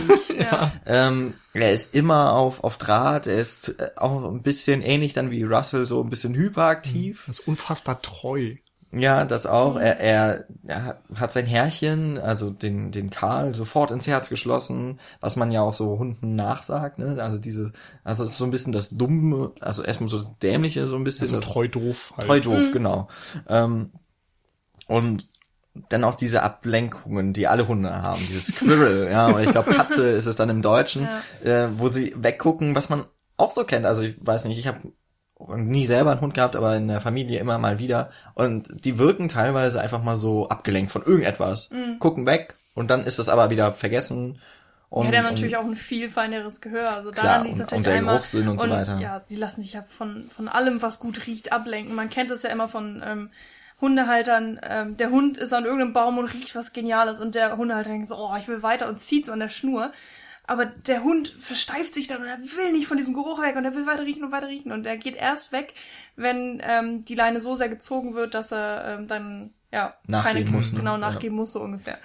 Es ist da ja auch wieder bemerkenswert, dass Pixar sich irgendwie so Sachen vornimmt, dass man Tiere wie Tiere darstellt. Also natürlich sind da jetzt auch so ein paar Vermenschlichungssachen, über die Michi bestimmt noch viel erzählen kann. Könnte, Ähm, mache ich jetzt nicht. Okay.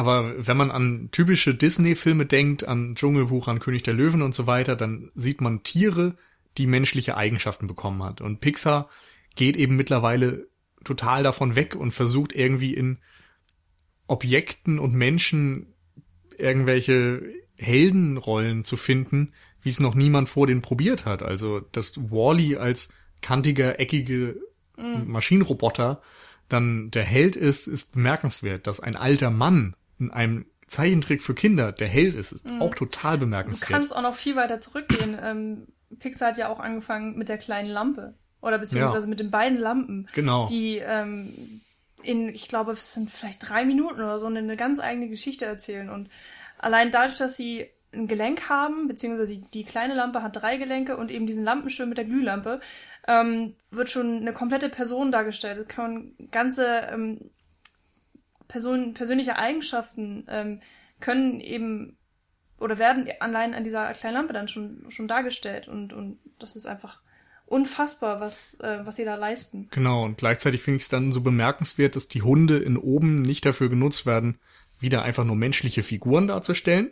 Also vielleicht in Teilen auch, wenn man Elfa sieht, der ja, wie Jan auch gesagt hat, ein Intellekt mitbringt, aber dass Duck dann wieder jemand ist, der zwar die menschliche Sprache dann irgendwie beherrscht, aber ansonsten Hund komplett. Hund ist. Ja, Genau. das stimmt. Äh, Was mir jetzt noch so gerade da eingefallen ist, dass bei Disney haben ja auch eigentlich diese, diese, ähm, wenn es um Menschen geht, mir fällt jetzt gerade Rapunzel ein, da gibt's dieses Pferd, Ja. das Pferd von der Stadtwache, das sich aber benimmt wie ein Hund. Ja, oh, Ja, das ist so grausam. Nein, ich finde das wunderschön, ja. Das ist auch ganz simpler Humor, aber der funktioniert halt, weil, weil du kennst halt Hunde, aber du weißt, also das, dementsprechend weißt du, wo, wie, wie sich das Pferd zum Beispiel da dann verhält, aber dass das niemals so sein würde. Und durch diesen Gegensatz von auch dem Ross, ja, so das äh, so ein ehrenvolles Tier und dann das auch so seinen eigenen Willen hat und eben dann ein Hund, der Ja. Aufs Wort hört. Das ist halt auch eine Art und Weise, wie man, wie man auch dann nochmal Tiere darstellen Ich meine, kann. genauso ist es zum Beispiel auch bei einem äh, Film von DreamWorks, äh, How to Train Your Dragon, in dem sich vor allen Dingen ein Drache, also dieser äh, Night Shadow, nee, der Schwarze, keine Ahnung, ähm, der verhält sich einfach im ersten Teil wie eine Katze. Ähm, und er spielt wie eine Katze, er, er hat, macht schnurähnliche Geräusche und so weiter. Lustigerweise im zweiten Teil, äh, den ich jetzt vor kurzem gesehen habe, verhält er sich auch mehr wie ein Hund. Es ist auch äh, irgendwie sehr merkwürdig, verstehe nicht so ganz warum, aber hat auch mit der Geschichte dann so ein bisschen zu tun. Ähm, ja, aber du hast recht. Also bei den Hunden in Up, sie verhalten sich eben wie Hunde und ich finde auch, dass der, der Vogel Kevin äh, verhält sich auch wie, sein Al wie ein sehr alberner Vogel. Also er hat auch auf jeden Fall an, äh, Anthropomorphisierungsstrategien. Ähm. Also er Ähm, macht zum Beispiel die Gestik und auch ein bisschen den Tonfall von Karl nach. Ja, genau. Und aber aber trotzdem, er, ähm, ja, ich weiß nicht, allein allein vom Körper verhält er sich halt wie ein Vogel und er bewegt sich wie einer. Ach, ich weiß gar nicht, wie Ich ich weiß das sagen nicht, soll. ich finde, das ist so ein richtiger Paradiesvogel, so wie man auch Leute bezeichnet, die halt so ein bisschen seltsam drauf sind. Ja. Und, und dieser Vogel ist es halt auch, der Kevin. Genau. Oder die Kevin, in dem Fall. ähm, ich weiß jetzt nicht, wir könnten langsam, glaube ich, umschwenken. Ich würde aber ganz Also- gerne noch äh, die beiden, also zumindest den einen Vorfilm von Up erwähnen, Partly Cloudy. Ja, Der war einer, das- also das ist oh. wahrscheinlich der schönste, der schönste ähm, animierte Kurzfilm, den ich bisher gesehen habe. Es gibt, Ah. es gibt auch von Pixar so unfassbar schöne. Oh ja. Ja. Äh, generell, aber Partly Da könnten wir Cloudy, gleich ein neues Fass aufmachen. ja, das wollen wir gar nicht. Ähm, aber bei, das fällt mir halt gerade so ein, weil du sagst, äh, Pixar hatte eine, äh, eine sehr eigenwillige, aber auch ähm, erfrischende Art und Weise, Helden zu finden. In Partly Cloudy äh, haben sie eben Wolken und dann noch den Storch als, als im Grunde Figuren. Aber es geht dann um eine Wolke, die ähm, nicht so toll oder nicht den, so einen tollen Job hat wie die Eine anderen. Regen, Regenwolke. Eine, eine Regenwolke, ähm, die dort die, die, äh, also die anderen Wolken die stellen Babys her. Und die werden dann an die Störche übergeben und die bringen sie dann zu den werdenden Eltern. Also Was mich Tiere total und, an Dumbo Babys. erinnert übrigens. Stimmt, ja, da passiert das auch am Anfang, ne? Und äh, dann eben diese Regenwolke, die mollig ist so ein bisschen und traurig, aber die muss eben die etwas gefährlicheren Tiere herstellen. Ja, Haie und sowas und, und Krokodile. Krokodile, Steinböcke und so weiter, die auch mal ein bisschen ähm, ja, wilder dann Mhm. auf der Reise sind zur Erde. Und das ist so wunderschön gemacht, weil das, äh, also auf die Idee würde ich gar nicht kommen, eine Wolke überhaupt als auch mit Gefühlen auszustatten. Und das Mhm. macht halt Pixar auch wie kein zweites Animation. Genau. Darum finde ich, ist auch dieses Inside Out, wo wir schon gesprochen gesprochen haben, der, der neue Film oder der kommende Film von Pixar, darum habe ich so Bock auf den, denn da geht es ja darum, dass Gedanken quasi visualisiert werden. Also wir sehen das, Gefühle. Das Gehirn als Kommandozentrale, wo dann kleine Figuren, irgendwelche bunten Wesen drin Sehen sitzen. so aus wie Blasen, oder? Eigentlich. ja, ich weiß es nicht mehr genau. Das Auf sind jeden Fall. Figuren, auf jeden Ja. Fall. Ja, Gibt's- die sind sehr menschlich. Gab- Es gab da einen Teaser-Trailer oder so, wo eine Familie beim Abendsbrot, Abendbrotstisch sitzt und dann über so den Tag redet, wie man das kennt. Aber du siehst eben nicht nur diese Menschen, sondern du siehst, was in deren Kopf vorgeht, anhand von dieser Schallzentrale, so ein bisschen wie bei einem Star Trek Raumschiff oder so, wo sie dann reden so, oh scheiße, scheiße, was hat er gerade gesagt? So, wir haben nicht zugehört. Was machen wir? Äh, einfach Ja sagen, drücken Knopf und sowas. Also diese Gedankengänge, die in Menschen vorgehen, quasi als Figuren zu, äh, ja, umzudeuten oder so, auch total genial. Und wenn das gut gemacht wird, dann könnte da eventuell ein kommendes Meisterwerk auf uns warten. Ich hoffe es. Wir sind alle sehr gespannt. Bei oben ist es ja auch so, dass äh, die ganzen Slapstick-Momente zum Beispiel für wunderbaren Humor sorgen, ohne dass gesprochen wird, werden muss oder ohne dass Eddie Murphy zum Beispiel seine Stimme verstellt und ganz hysterisch wird und so weiter. Ähm, Auf der anderen Seite hatten wir noch diese Anfangssequenz mal angesprochen, immer mal wieder, vor allem in der wenig oder gar nicht gesprochen wird. Und das hat uns jetzt dazu bewogen, dass wir uns gedacht haben, äh, als, als so ein schönes Thema noch, das äh, Ganze was auszuweiten auf überhaupt so Filme an sich und äh, das Ganze mal so unter das Motto zu packen, Show, don't tell, also darstellen und nicht erzählen.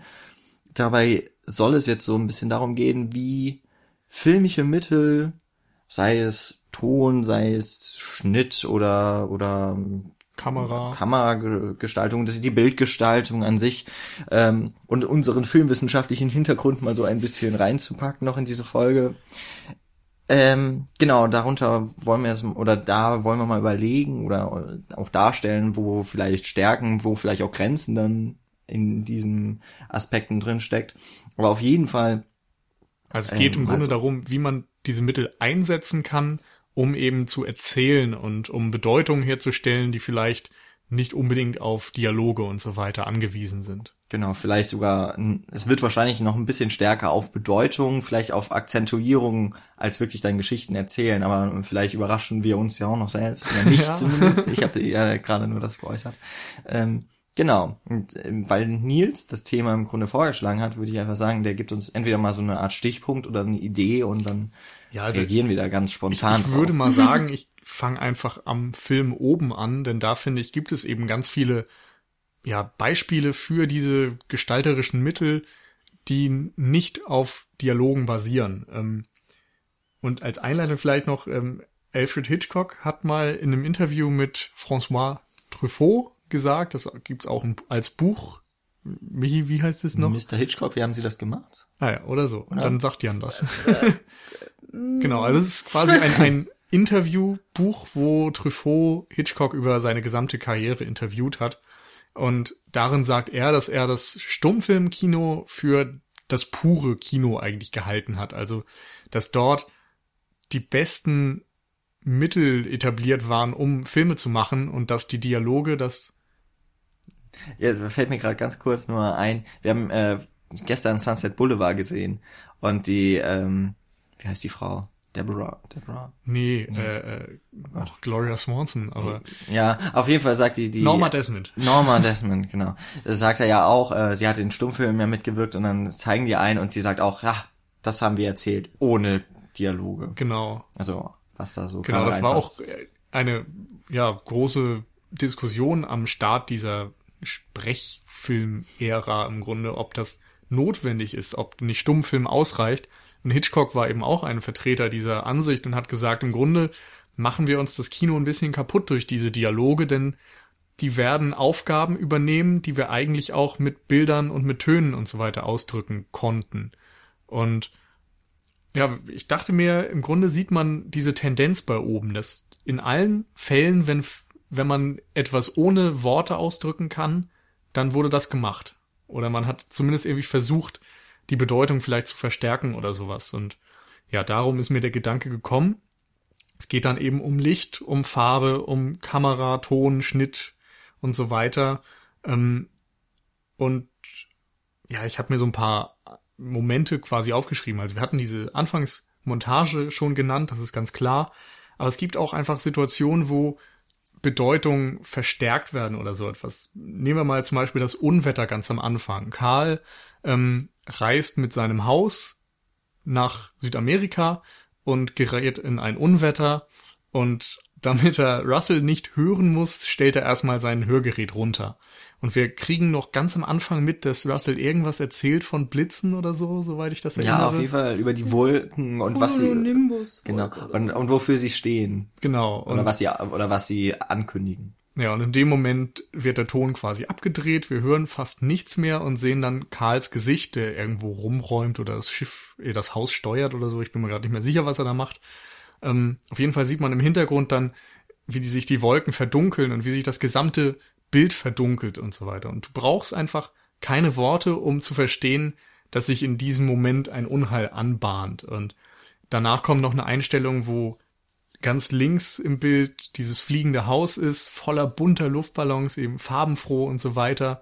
Und auf der gesamten rechten Bildhälfte im Grunde fast das gesamte Bild dominierend, sehen wir dieses Gewitter voller schwarzer Wolken und Blitze und so weiter. Und das ist zum Beispiel ein Moment, wo dieses Prinzip perfekt genutzt wird. Ein anderes ist später, wenn Charles Manns ähm, anfängt zu verstehen, dass äh, ihm Karl und Russell in die Quere kommen könnten. Und er spricht darüber, wie frühere Abenteurer versucht hätten, ihm seinen Vogel abspenstig zu machen. Und ähm, zeigt so diese Helme und schmeißt sie runter, schmeißt sie um, die rollen dann auch so auf Karl zu. Äh, und das, was er sagt, ist eigentlich, wenn man nur die Worte betrachtet, total harmlos. Er sagt, es gab schon vorher mal Abenteurer. Weiß ich nicht, es gab hier den einen, der hat dann erzählt, er wollte dies machen. Der nächste hat erzählt, er wäre eigentlich nur Archäologe oder der nächste wollte nur Urlaub machen. Aber dadurch, dass er diese Helme von denen, oder wir nehmen an, dass es die Helme von diesen Leuten sind, dadurch, dass er sie umschmeißt, nehmen wir das als Bedrohung wahr. Gleichzeitig äh, gibt es ein Underscoring, also ein Musikscore, der die Bedeutung der Szene unterstützt, der uns quasi als Zuschauer verstehen lässt, dass es hier eine Bedrohung gibt ähm, und sich Unheil ankündigt. Und die Beleuchtung ist dann ebenfalls nochmal so ein Hinweis darauf, weil wir Charles Manns so von unten beleuchtet sehen, wie man das vielleicht aus Horrorfilmen kennt. Das Bild ist fast ganz dunkel und es ist so sein Gesicht nur als Silhouette, Silhouette erkennbar. Und in den Dialogen findet diese Bedrohung einfach gar nicht statt. Nur durch alles andere an filmischen Gestaltungsmittel nehmen wir das als solches wahr. Und das fand ich, ist eben eine, ja, einerseits eine ganz starke Sequenz, aber auch ähm, etwas, was sich durch den ganzen Film zieht. Ja, mir fällt da gerade ein, der Kampf auch zwischen Manz und äh, Karl, da sehen wir zum einen natürlich auch, dass die beiden gegeneinander antreten, der eine mit Schwert, der andere mit seinem Krückstock.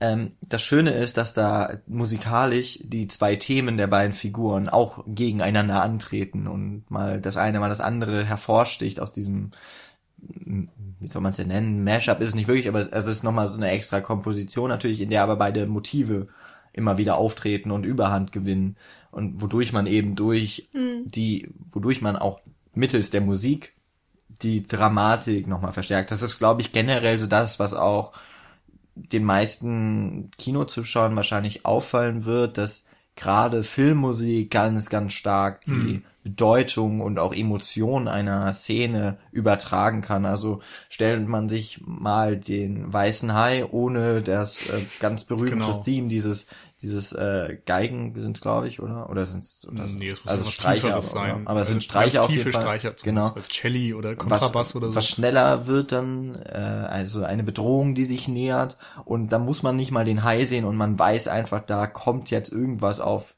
die Protagonisten zu. Genau, John mhm. Williams ist da sowieso ein Meister eigentlich in dieser Technik der Leitmotive. Also das ist dass jeder Charakter beispielsweise ein Motiv bekommt, wie eben der weiße Hai. Das hat er ja bei Star Wars, auch genau. gemacht, dass Darth Vader eben sein Thema bekommt.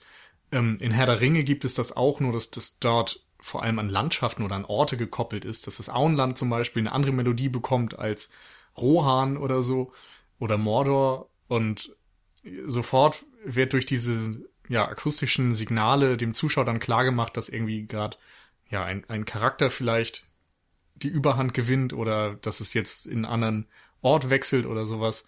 Ich erinnere mich gerade, also so sehr ich die Prequels von Star Wars nicht mag, es gibt da im dritten Teil diese eine Szene, wo Anakin irgendwas gemacht hat, ich weiß nicht mehr. Irgendwie war er gerade böse und man hört dann im Hintergrund Stimmt, das Darth Vader ja. Theme. Mhm. Aber nur weiß, so, ich glaube nur so, so ganz, ganz bisschen, leise. Ne? Also und da kündigt sich eben schon mhm. einiges an. Mhm. Und ja, hier haben wir es dann eben mit diesem na na na na na na na na und so. Was einem nicht aus dem Kopf geht. Genau. Nee, wir haben den Film heute Mittag gesehen. Heute, jetzt ist es glaube ich neun Uhr abends.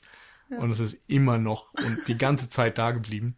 Ja. Aber das ist eben sehr schön, dass wir innerhalb von dieser Montagesequenz am Anfang auch mal so eine traurige Variante davon hören. Und eine Abenteuervariante gibt's Genau, auch? als die Verfolgungsjagd quasi stattfindet, gibt's das auch, dass einfach mitten in diese spannungsgeladene Musik einfach mal das Thema äh, oder diese Melodie eingewoben wird. Ja, oder einmal, glaube ich, auf Harfe gespielt, nachdem äh, Karl an den Luftballon-Seilen, ähm, die aus dem Kamin ragen, dann in den Himmel, so ein bisschen dran gezupft hat und dann äh, äh, kommt dann das Thema eben Ja. auch so okay. gezupft.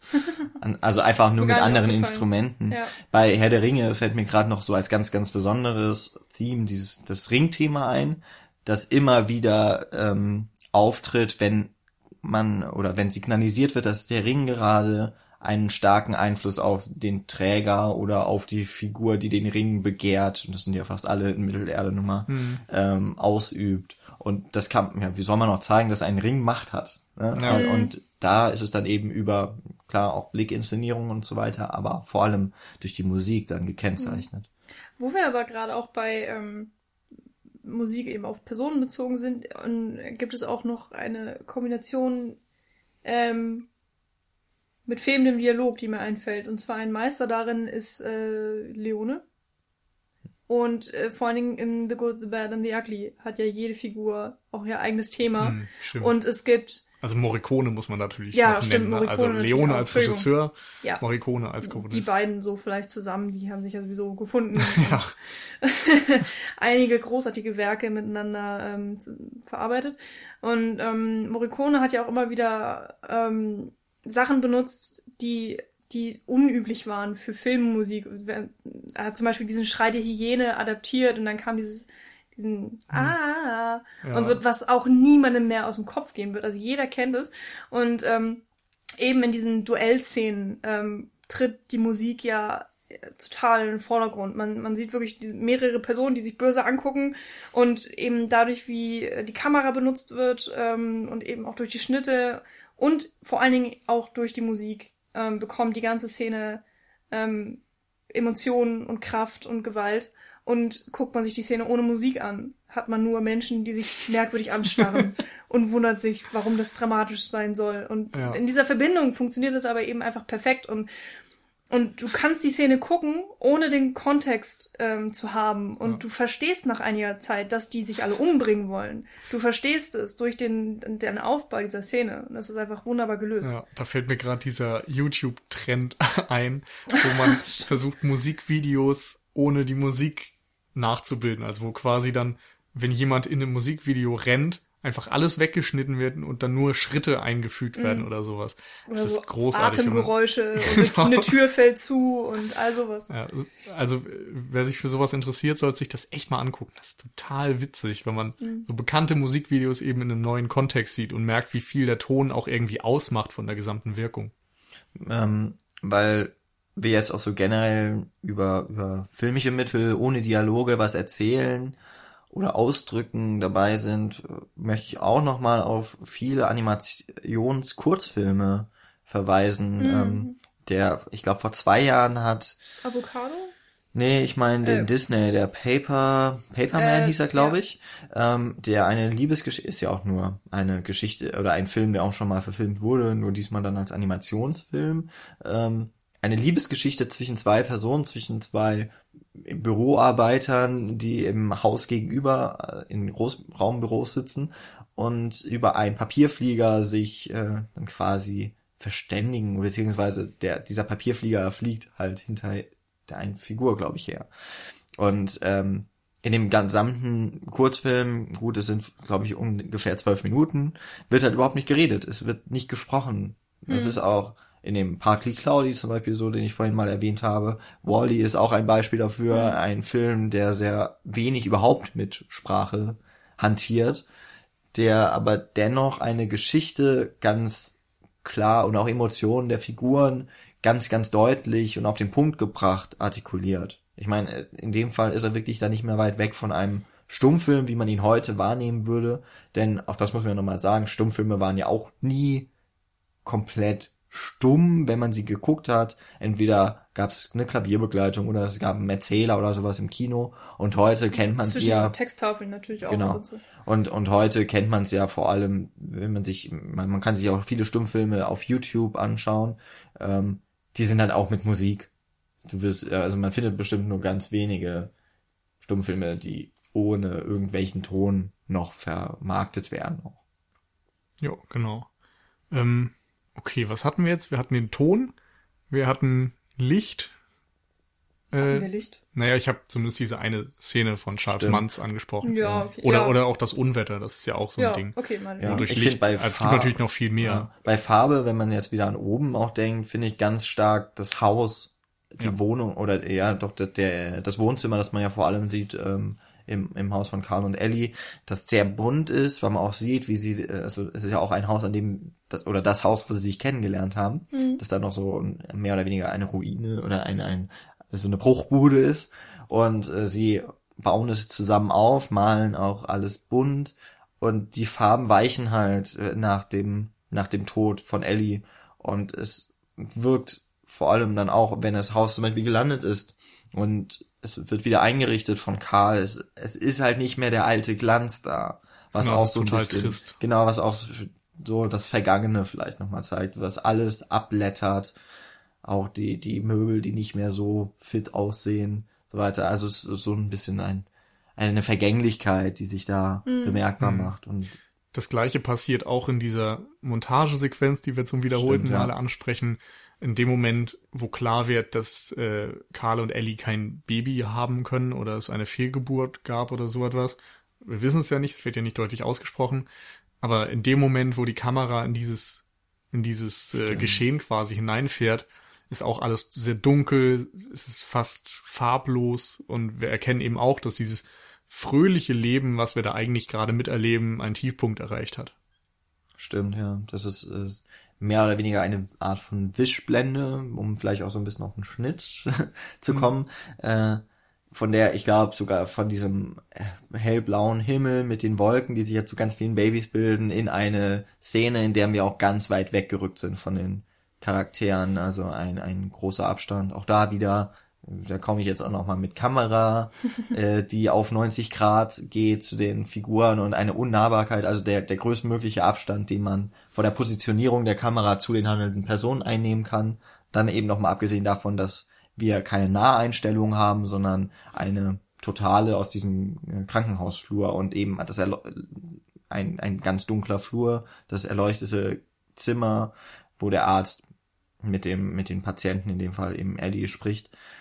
Und das Ganze wird von der rechten Bildschirmkante halt reingeschnitten dann und Mhm. eingefügt, was ja auch so ein Lauf der Dinge nochmal so Ja. versinnbildlicht. Und du hast diese Kartierung einfach, ne? Stimmt, nochmal die Tür Ja. auch, nochmal innerhalb, innerhalb des Bilds, genau. Genau, noch also einmal. du siehst die Charaktere nicht im Vordergrund, sondern ganz im Hintergrund durch die Tür, die die beiden einengt zusammen mit dem Arzt, was einfach auch nochmal eine ganz klare Bedeutung in sich trägt. Sehr bedrückend auf jeden Ja. Fall. Und auch ansonsten an anderen Stellen des Films gibt's eben so Momente, wo die Kamera irgendwie ja eine, eine Bedeutung hervorruft oder unterstützt. Zum Beispiel am Anfang, als Karl feststellt, dass Russell mit in seinem Haus auf diesem Flug ist. Da wird ja an der Tür geklopft, er guckt nach draußen und dann sehen wir, wie er nach rechts guckt, die Kamera fährt nach rechts, er guckt nach links, die Kamera fährt nach links und dort ist ganz kurz Russell zu sehen, die Kamera fährt wieder auf die Tür und in dem Moment, wo äh, Karl quasi realisiert, was er dort gerade gesehen hat und er wieder dorthin guckt, guckt die Kamera auch nochmal mit ihm auf Russell. Mhm. Und das ist dieses Visual Comedy äh, Ding, was wir auch schon diverse Male wahrscheinlich bei Cine Couch äh, von Every Frame a Painting, dem YouTube-Kanal erwähnt haben von Tony Zhu. Können wir hier an dieser Stelle dann auch nochmal verlinken. Ich glaube, der ist bei Second Unit auch schon bekannt. Ähm, der hat ein Video über Edgar Wright gemacht, wie der es schafft, über Kamerabewegungen Komik hervorzurufen. Und das ist, finde ich, so ein Moment, der in oben das auch nochmal genau demonstriert und unterstützt. Ja, und wenn wir dann nochmal beim Schnitt sind, auch da nochmal am Beispiel oben, das, äh, wenn man realisiert, dass das Haus von Karl inmitten einer großen Baustelle steht, da Ja. sieht man nämlich nur das Haus und den Garten. Es zoomt dann noch in zwei Schritten raus, auch nochmal zum Takt der Musik. Ja. Ähm, Ist das und- ein Schnitt oder nur eine Kamera? ein Schnitt. es sind, es sind auf jeden Fall Schnitte auf ähm, immer weitere Ja. Sichten auf die auf diese so- Szenerie. Bam, bam. Und dann fährt es erst ein bisschen raus für einen Bruchteil einer Sekunde und dann komplett Okay. Genau. Und dann auch da nochmal auf Ton, dann auf einmal äh, sind die Baustellengeräusche zu hören und Mhm. das die Mhm. Musik, die klassische Musik auch noch, ähm, verstummt. In dem Ja. Moment. Ist auch zu Ende das Stück, glaube ich, wenn ich das richtig kenne. Ja.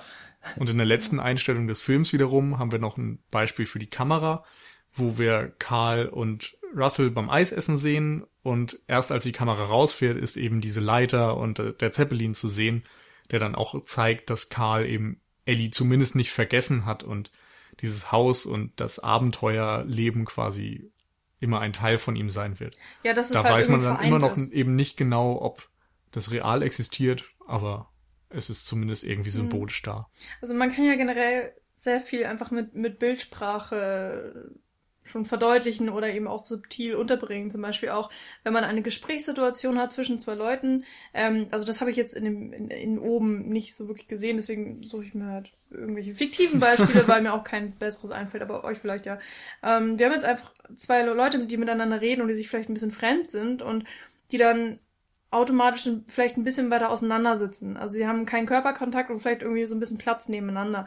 Und andererseits kann man zum Beispiel ein liebendes Pärchen auch dadurch ähm, darstellen, dass sie eng an eng aneinander sitzen, auch wenn sie es nicht müssten. Und all Mhm. solche Sachen kann man ja allein dadurch schon ähm, auch mitbringen, wie man die Personen eben konstelliert in, in dieser Gesprächssituation. Mir fallen da jetzt gerade zwei Beispiele ein, also eins leider nicht mit Namen, sondern nur aus dieser Doku über äh, Story of Film heißt glaube ich in Odyssey. Da ähm, gibt es einen Film, der ähm, sehr früh mit einem ähm, Splitscreen arbeitet und ähm, zwei Personen ein Liebespaar zeigt, aber durch die Zensur äh, damals, also vor allem Hays Code und so weiter in Amerika, durfte es noch nicht dargestellt werden, dass zwei vor allem nicht verheiratete Personen in einem Bett gezeigt werden. Und da liegen nun beide Personen in ihrem Bett und durch den Splitscreen und die Kameraeinstellungen sieht es so aus, als lägen sie in einem. Aber es ist halt schon klar erkenntlich, dass es nicht das gleiche ist, aber die Bedeutung wird halt übertragen. Ja. Diese beiden Personen sind ein Liebespaar und sie sind, und das ist halt skandalös für die Zeit gewesen, sie sind sogar quasi in einem Bett und nicht mal verheiratet. Der andere Film, der fällt mir jetzt, also wo ich auch den Namen zu kenne, Le Mépris Da von dachte ich auch dran. Godard. ähm, zum einen sowieso schon mal, das ist ein Film, auch in dem ein Film gedreht wird, ein Film von Fritz Lang. Ähm, da wird erst, das muss ich immer dazu sagen, weil ich das so toll finde, ähm, Fritz Lang redet da erstmal über das Filmformat, über CinemaScope, also ähm, das ist das übliche, sage ich mal, Kinofilmformat, also 21 zu 9 ist da die Begrenzung, der normale Fernseher hat ein 16 zu 9 und man hat meistens dann schwarze Balken oben unten, damit es reinpasst richtig. Ähm, und Fritz Lang sagt in diesem Film, CinemaScope ist geschaffen für Landschaften. Aber die besten Momente hat dann Le Mépris nicht in seinen Landschaftsaufnahmen, sondern ähm, für mich ist die die schönste Szene, wo sich die, das, äh, das Liebespaar, das so die Hauptfiguren bilden in dieser Geschichte, ähm, in ihrer Wo oder in einer in einem Hotelzimmer oder in einer Mietwohnung unterhalten. Und die Kamera ist ziemlich weit weggerückt. Es ist eine Wand in der Mitte, ähm, also es, es ist aus einem anderen Zimmer gefilmt und zwei Türen links und rechts. Genau, also ganz links und rechts am Bildschirmrand oder am, am Leinwandrand in dem Fall, auch wenn man ihn im Kino guckt. Und da stehen die beiden Figuren. Und ähm, diese, diese richtig weite Entfernung, die zwischen ihnen liegt, dann nochmal diese doppelte Kadrierung, dadurch, dass wir sie durch Türrahmen sehen. Da, das ist so der Moment, wo, die, wo halt auch das Ganze negiert wird, was vorher gesagt wurde von Fritz Lang, einem der größten Filmemacher aller Zeiten, ein, ein, ein großes Vorbild auch oder zumindest Idol für äh, auch Godard. Und in dem Fall sieht man halt, okay, dieses Bildformat, das ist für Personenkonstellationen eigentlich geschaffen. Und das ist so eine wahnsinnig schöne Einstellung. Ich Was ich so. gerade total interessant finde, ist, dass ich auch an Le Mépris gedacht habe, aber an einen anderen Moment. Und zwar gibt es noch einen Dialog, wo ähm, auch dieses Liebespaar sich unterhält. Genau, du zeigst es gerade gestikulierend an, ähm, wo wir eben nicht dieses typische Shot, äh, Reverse-Shot. haben, wo eine Person also mit dem Oberkörper oder mit dem Gesicht gezeigt wird und wir sehen am Rand dann vielleicht noch die Schulter des Gesprächspartners, sondern die Kamera ähm, ist im 90-Grad-Winkel zu diesen Figuren und zeigt dann immer eine Figur zur Zeit, fährt dann bei der Antwort der anderen Figur auf diese Figur, so dass immer nur eine der beiden Figuren im Bild zu sehen ist und nie beide gleichzeitig, was auch nochmal diese räumliche Trennung extrem anzeigt. Ja, und vor allem auch da die Entscheidung, nicht immer nur den Sprechenden zu zeigen. Also das ist ganz, ganz äh, ich glaube auch wirklich ganz klar so im Storyboard verhaftet gewesen, wann die Kamera wen zeigt. Auf alle Fälle. Ähm, dass nämlich teilweise Reaktionen eingefangen werden auf das Gesagte, aber eben auch mal derjenige, der spricht, vielleicht natürlich mal um eine Dominanz dieser Person dann auch auszudrücken. Oder auch, dass man im Dunkeln oder dass es unwichtig ist, wie der andere sich dabei fühlt. Und das ist ähm, da eben auch vor allem, dass es eine, eine zusammenhängende, keine geschnittene Dialogsequenz Genau. ist. Das gibt's übrigens kombiniert auch bei Kalidos Way von Brian De Palma. Da weiß ich auch, dass äh, Second Unit schon einen Podcast drüber gemacht haben, der mir auch sehr gut gefallen hat. Ähm, einer der Lieblingsfilme von Tamino, wenn ich das richtig erinnere, und übrigens auch einer von meinen Lieblingsfilmen. Da gibt's am Ende, oder also gegen Ende, eine Dialogszene, einen Streit zwischen der Hauptfigur Kalido und seiner geliebten Gail, wo auch beide immer im Türrahmen dargestellt werden, immer an den Rändern des Zimmers und die Kamera auch so ein bisschen hin und her fährt. Das ist ja eine, eine wirklich schöne Vermischung von diesen beiden Situationen. Also Ja. Ryan De Palma hat ganz sicher die Filme von Godard gesehen. Auf alle Fälle. ähm, noch Der mehr bedient wahrscheinlich sich ja gerne beim Weltkino. Ja, sowas gibt's irgendwie äh, auch genau andersrum, dass man zwei Personen hat, äh, die sich mögen, aber nicht beieinander sein können und dadurch räumlich getrennt sind. Ich habe, äh, weiß nicht, was das für ein Film war, aber irgendwas Asiatisches und wir haben einen, einen Jungen und ein Mädchen, die sich irgendwie ganz interessant finden, aber nicht zueinander oder aus irgendwelche Umstände sind da, weshalb sie nicht zueinander können. Und das wird auch oft im Film visualisiert dadurch, dass einfach ähm, der Junge an seinem Arbeitsplatz ist und nach draußen guckt durch so ein Fenster und dann geht das Mädchen daran vorbei und sie guckt auch durch dieses Fenster. Aber das ist komplett vergittert. Also ich glaube, das ist noch nicht mal Glas, sondern es ist einfach wirklich nur so ein Metallgitter. Und ähm, die gucken dann eben da durch und, und natürlich können sie sich sehen und, und man merkt auch, sie wollen beieinander sein, aber und sie reden, glaube ich, auch sogar da, da durch, aber ähm, dieses steinerne oder ähm, eiserne Gitter trennt sie dann und ähm, ja, es gibt natürlich unzählige Beispiele, wie man durch so eine räumliche Gestaltung ähm, einfach filmsprachlich äh, ganz viele Sachen ausdrücken kann. Können wir jetzt gar nicht alles aufzählen, das wäre Nee. auch absolut müßig. Aber ich finde, die Gitterstäbe, das ist etwas, was wirklich ganz häufig in Filmen verwendet wird. Und eigentlich ist es auch schon ein bisschen platt, weil Das ist ja auch dieses Noir-Klischee, dass Ja. die Girlanden oder die Rollos am Fenster quasi Gitterstäbe als Schatten auf die Figuren Genau. werfen. Äh, Ich finde aber da auch, also es gibt auch so einen sehr schönen Film von Fritz Lang, da komme ich jetzt auch mal zu You Only Live Once, also schon ein Film, in dem er im amerikanischen Exil gedreht hat. Ähm, da geht es um eine, das kann ich ja nur ganz kurz sagen, äh, der, die Hauptfigur ist ein Verbrecher, der auf freien Fuß gesetzt wird. Also er hat seine Haftstrafe ähm, Abgesessen. abgesessen, genau. Und er kann aber in der Gesellschaft keinen Fuß mehr fassen und wird so wieder in kriminelle Pfade geleitet. Und er wird dann später nochmal festgenommen, er ist im Gefängnis. Da wären wir übrigens wieder bei Kalidos Way quasi. Es gibt da eine, äh, also das ist auch da eigentlich das schönste Bild, ist auch ein Schwarz-Weiß-Film, wenn ich das richtig in Erinnerung habe. Ähm, da ist er in einem in einer Gefängniszelle und es ist ein Licht, off muss offensichtlich mitten in dieser Zelle ähm, an der Decke befestigt sein und das Licht strahlt komplett den Raum aus und dadurch gibt es diese Gitterstäbe, die sich wie eine oder das Licht, das sich so wie Sonnenstrahlen über das gesamte Bild dann erstrecken, was auch so zeigt, also diese, dieser Drang von ihm nach außen ist, er wird auch kurz danach ausbrechen aus diesem Gefängnis, also was schon so ankündigt, dass, dass aus diesem Zentrum, er wird entkommen, wie das Licht halt auch. Hm. Und das ist im Grunde dann auch so eine Art, ähm, nicht Foreshadowing, weil das sind dann ja, es ist dann eher ein Forelightning, wenn man so einen Wortwitz machen möchte. Habe ich jetzt gemacht. Ja, es ist leider zu spät, um es zu verhindern. Genau. Also in, in Up gibt's ja auch diese wunderschöne Montage, die ja das Leben von Ellie und, und ähm, Clark, würde ich sagen.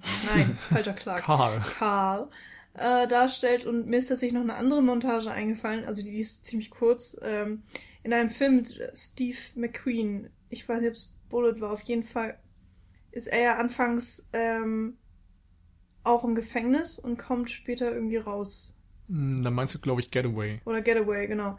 Ähm, und da ist es so, dass anfangs Steve McQueens äh, Charakter so ein bisschen eingeführt wird und man sieht in einer Montage sein Gefängnisleben.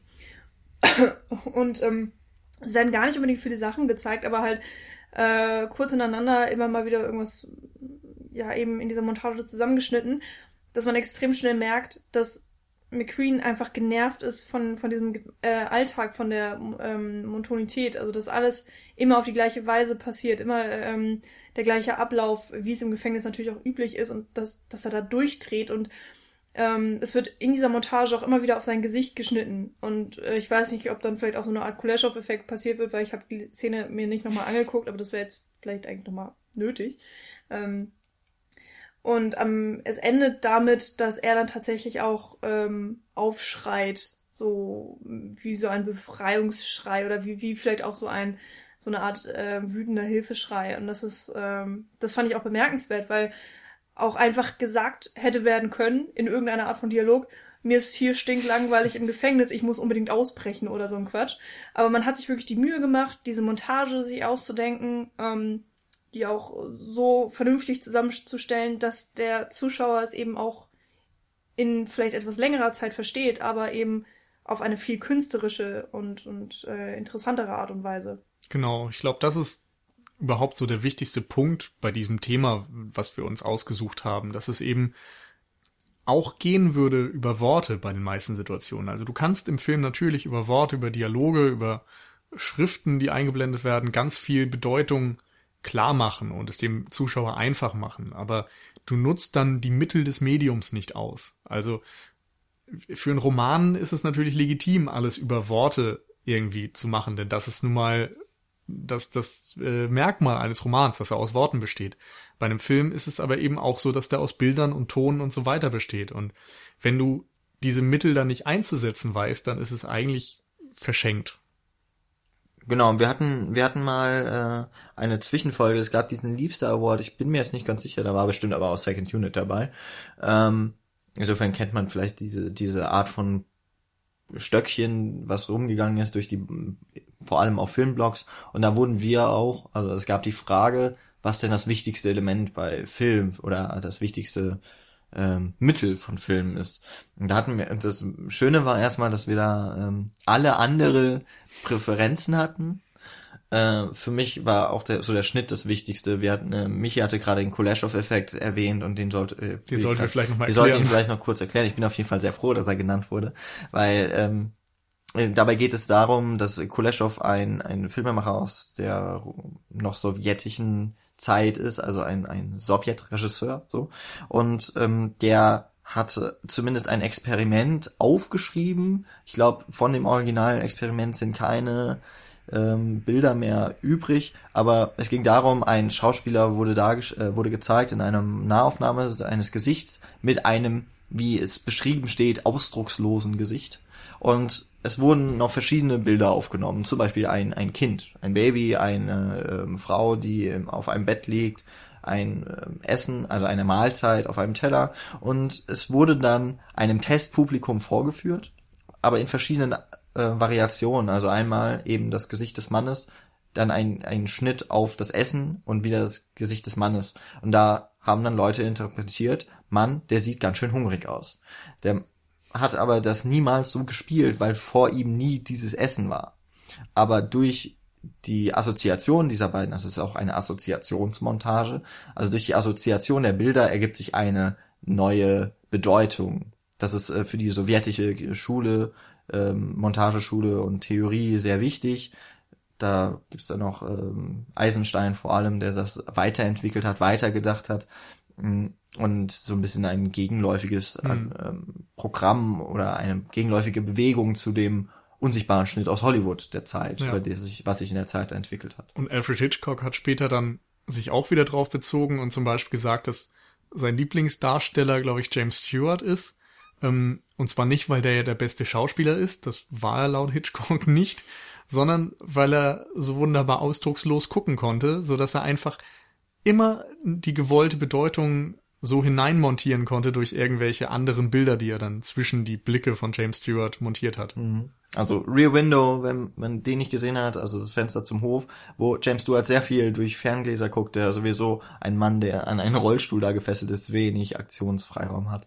Ich würde ganz gerne noch auf eine Sache, zumindest von meiner Seite eingehen, nämlich Äh, die Ausstattung beziehungsweise das Kostüm ist mir jetzt gerade eingefallen mit dem Namen James Stewart, denn der spielt auch in, also hat auch in diversen Western mitgespielt, nicht nur ein Darsteller, der viel bei Hitchcock unterwegs war, sondern zum Beispiel auch The Man Who Shot Liberty Valance, ähm, in dem er einen Anwalt spielt, der in so eine, eine noch relativ ungezähmte Stadt, äh, so in den Westen halt kommt. Und dort ähm, in Western ist es sowieso schon mal üblich gewesen, so durch die Farbe der Kleidung, also weiß für den Helden, schwarz für den Bösewichten, äh, Bösewicht, schon mal eine äh, für den für den Zuschauer eine Assoziation oder eine ein Erkennungsmerkmal zu schaffen.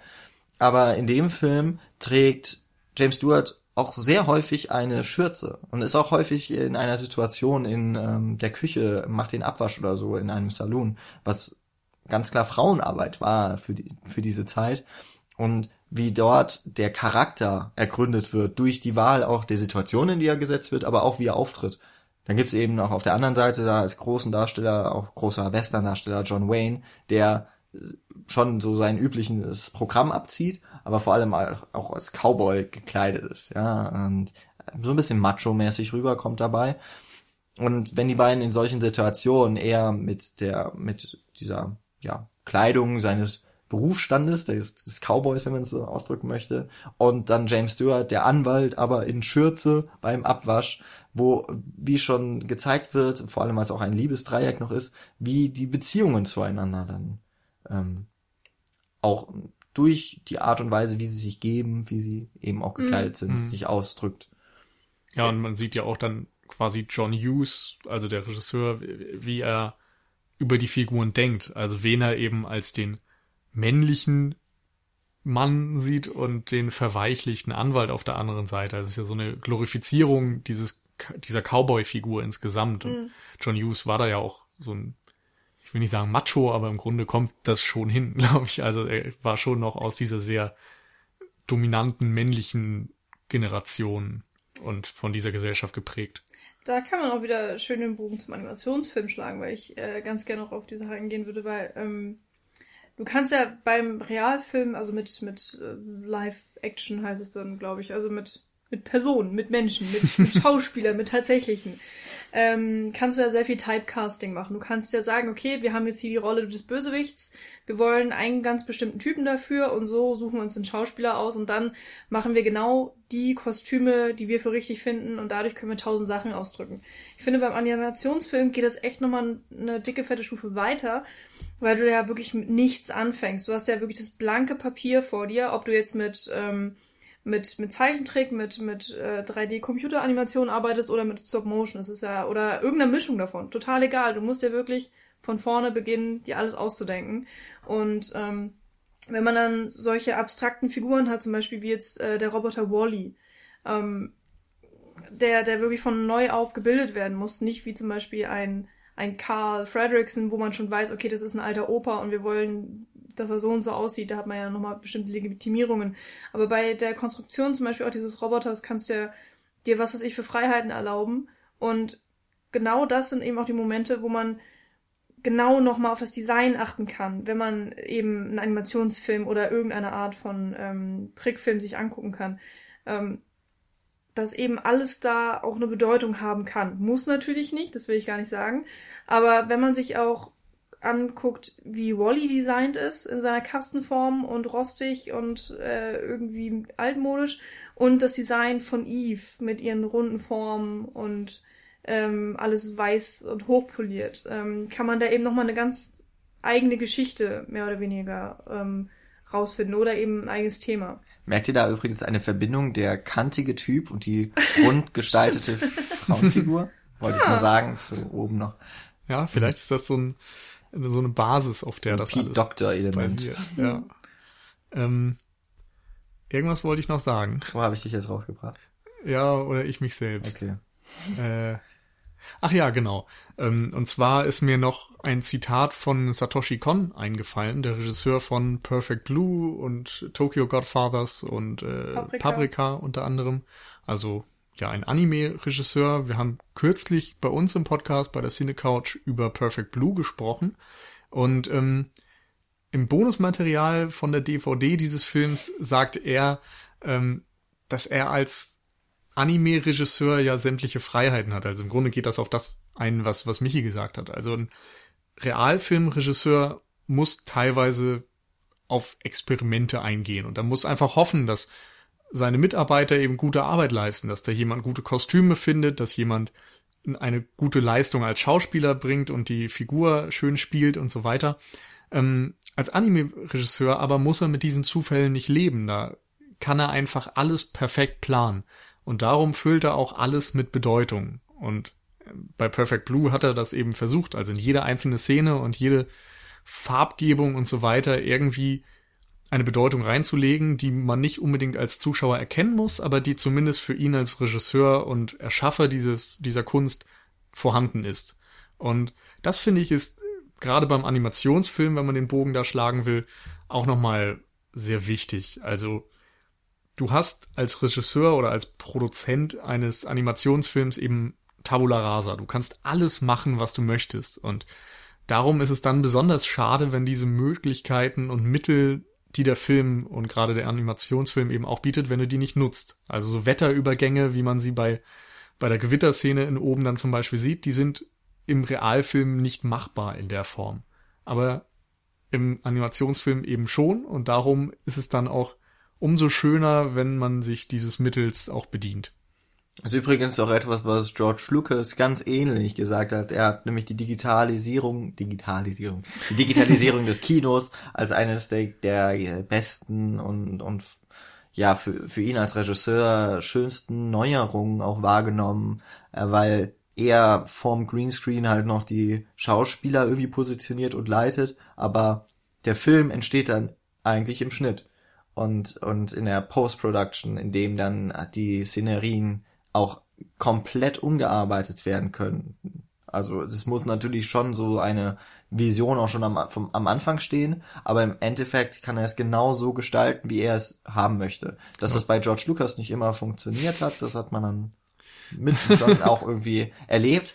Aber ähm, ja, ja, das ist ja im Grunde ja. so was ähnliches. Man hat quasi das, das weiße Blatt. Genau, und du hast vor allem die Kontrolle. Filmen. Genau, das ist und wahrscheinlich, ja. Da gibt's ja dann auch wieder Gegenthesen. Also du bist ja großer Mumblecore-Fan zum Beispiel, wo die Improvis Improvisation total im Vordergrund steht und eben noch nicht mal ein fertiges Drehbuch da ist, sondern du gehst mit der Kamera irgendwo hin und improvisierst und schaust, was dabei herauskommt, was deine Darsteller vielleicht aus den Rollen machen und dann nimmst du eben auch nur am Ende die Momente, die dir gefallen. Aber, ja, oder da fällt mir gerade ja. was ganz Schönes ein von dem Film von Tom Lass, ähm, Papa Gold. Ich habe ihn noch nicht gesehen, aber ähm, da hat sich einer der beiden Hauptdarsteller, also Tom Lass ist der eine, Peter Trabner der andere, da geht es um eine Vater-Sohn-Geschichte.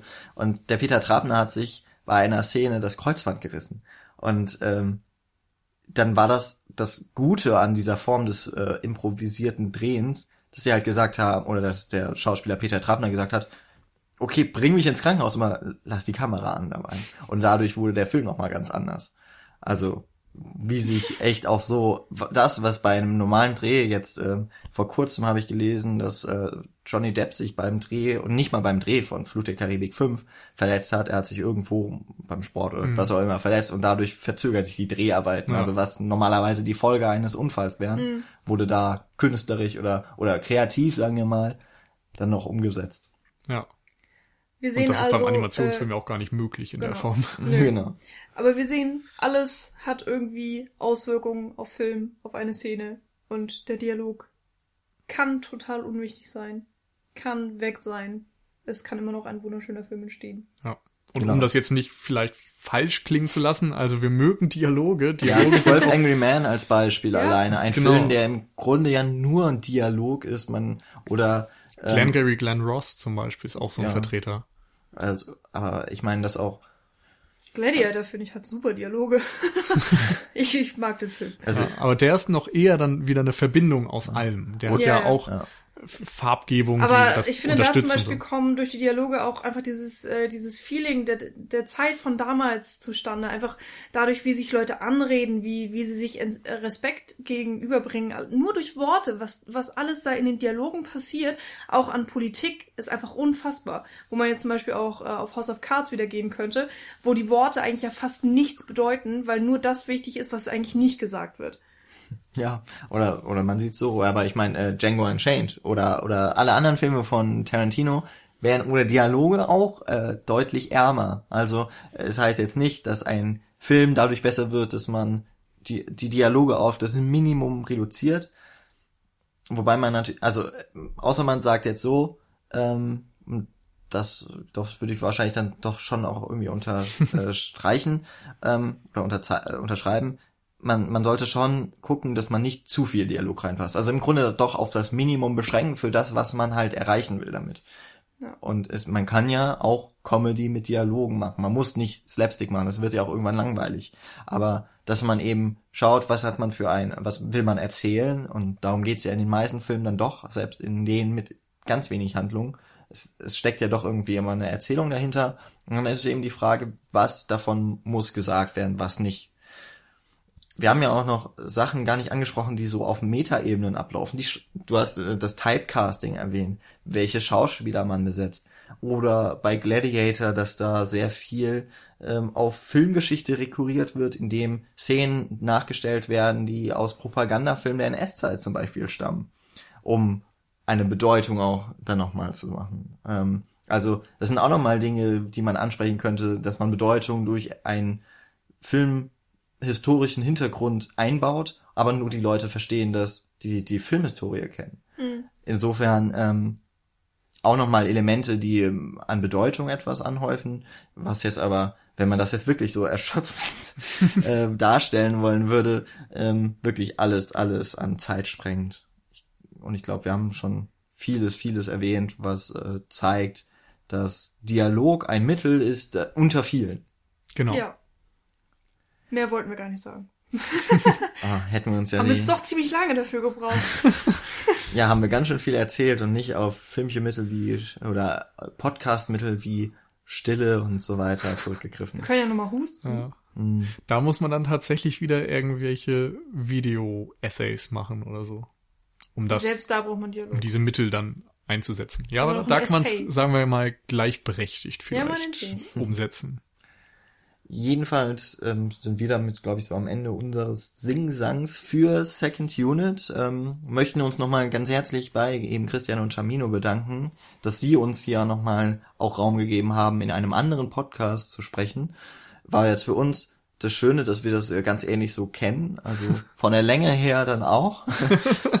wenn euch das gefallen hat, was wir so sagen, möchte ich jetzt nicht, ich möchte nicht darauf hinaus jetzt, dass ihr nicht mehr Second Unit hört, aber man hat ja vielleicht noch Zeit, einen anderen wöchentlichen Podcast über Filme sich anzuhören. Wir versuchen ja auch immer, ähm, nicht den gleichen Film in der Woche zu nehmen, wie das Second Unit tut.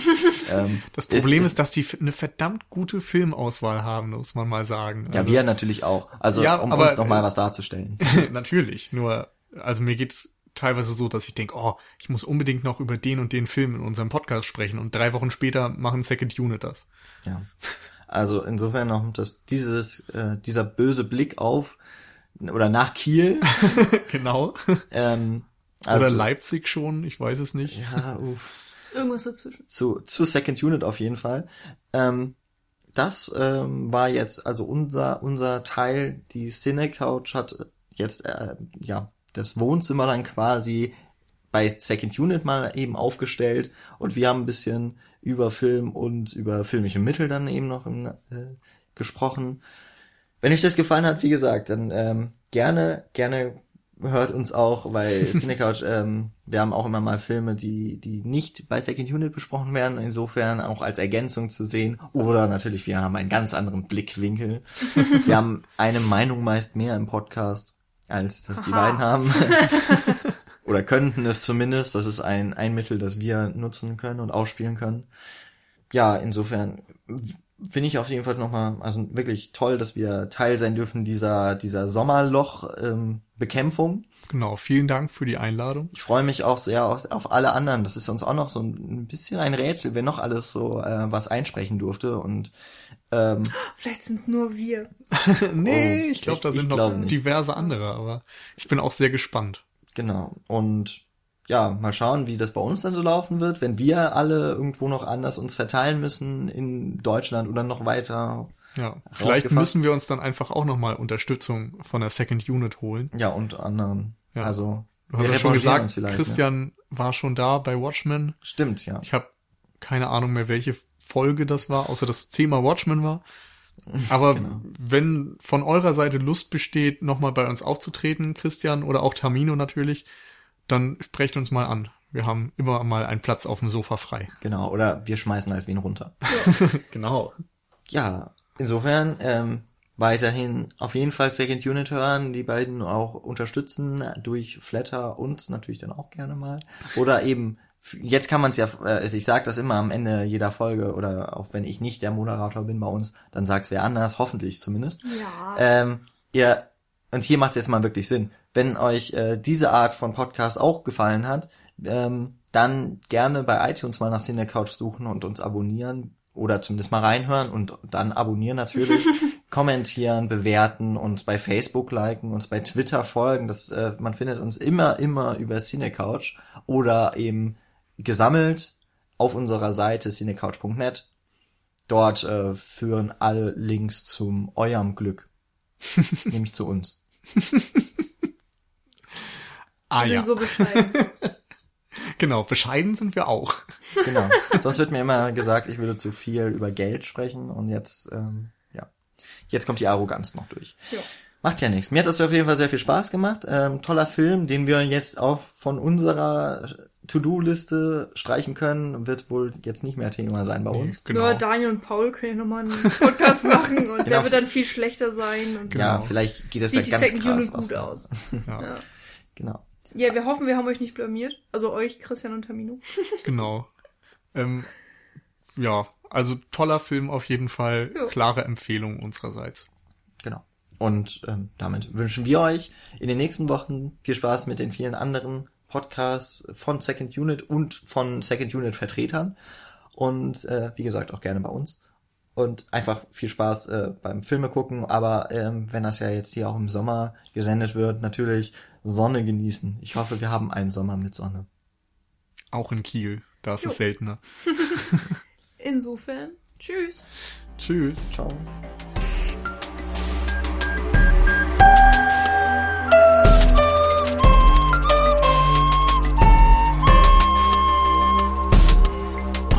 Second Unit. Second unit.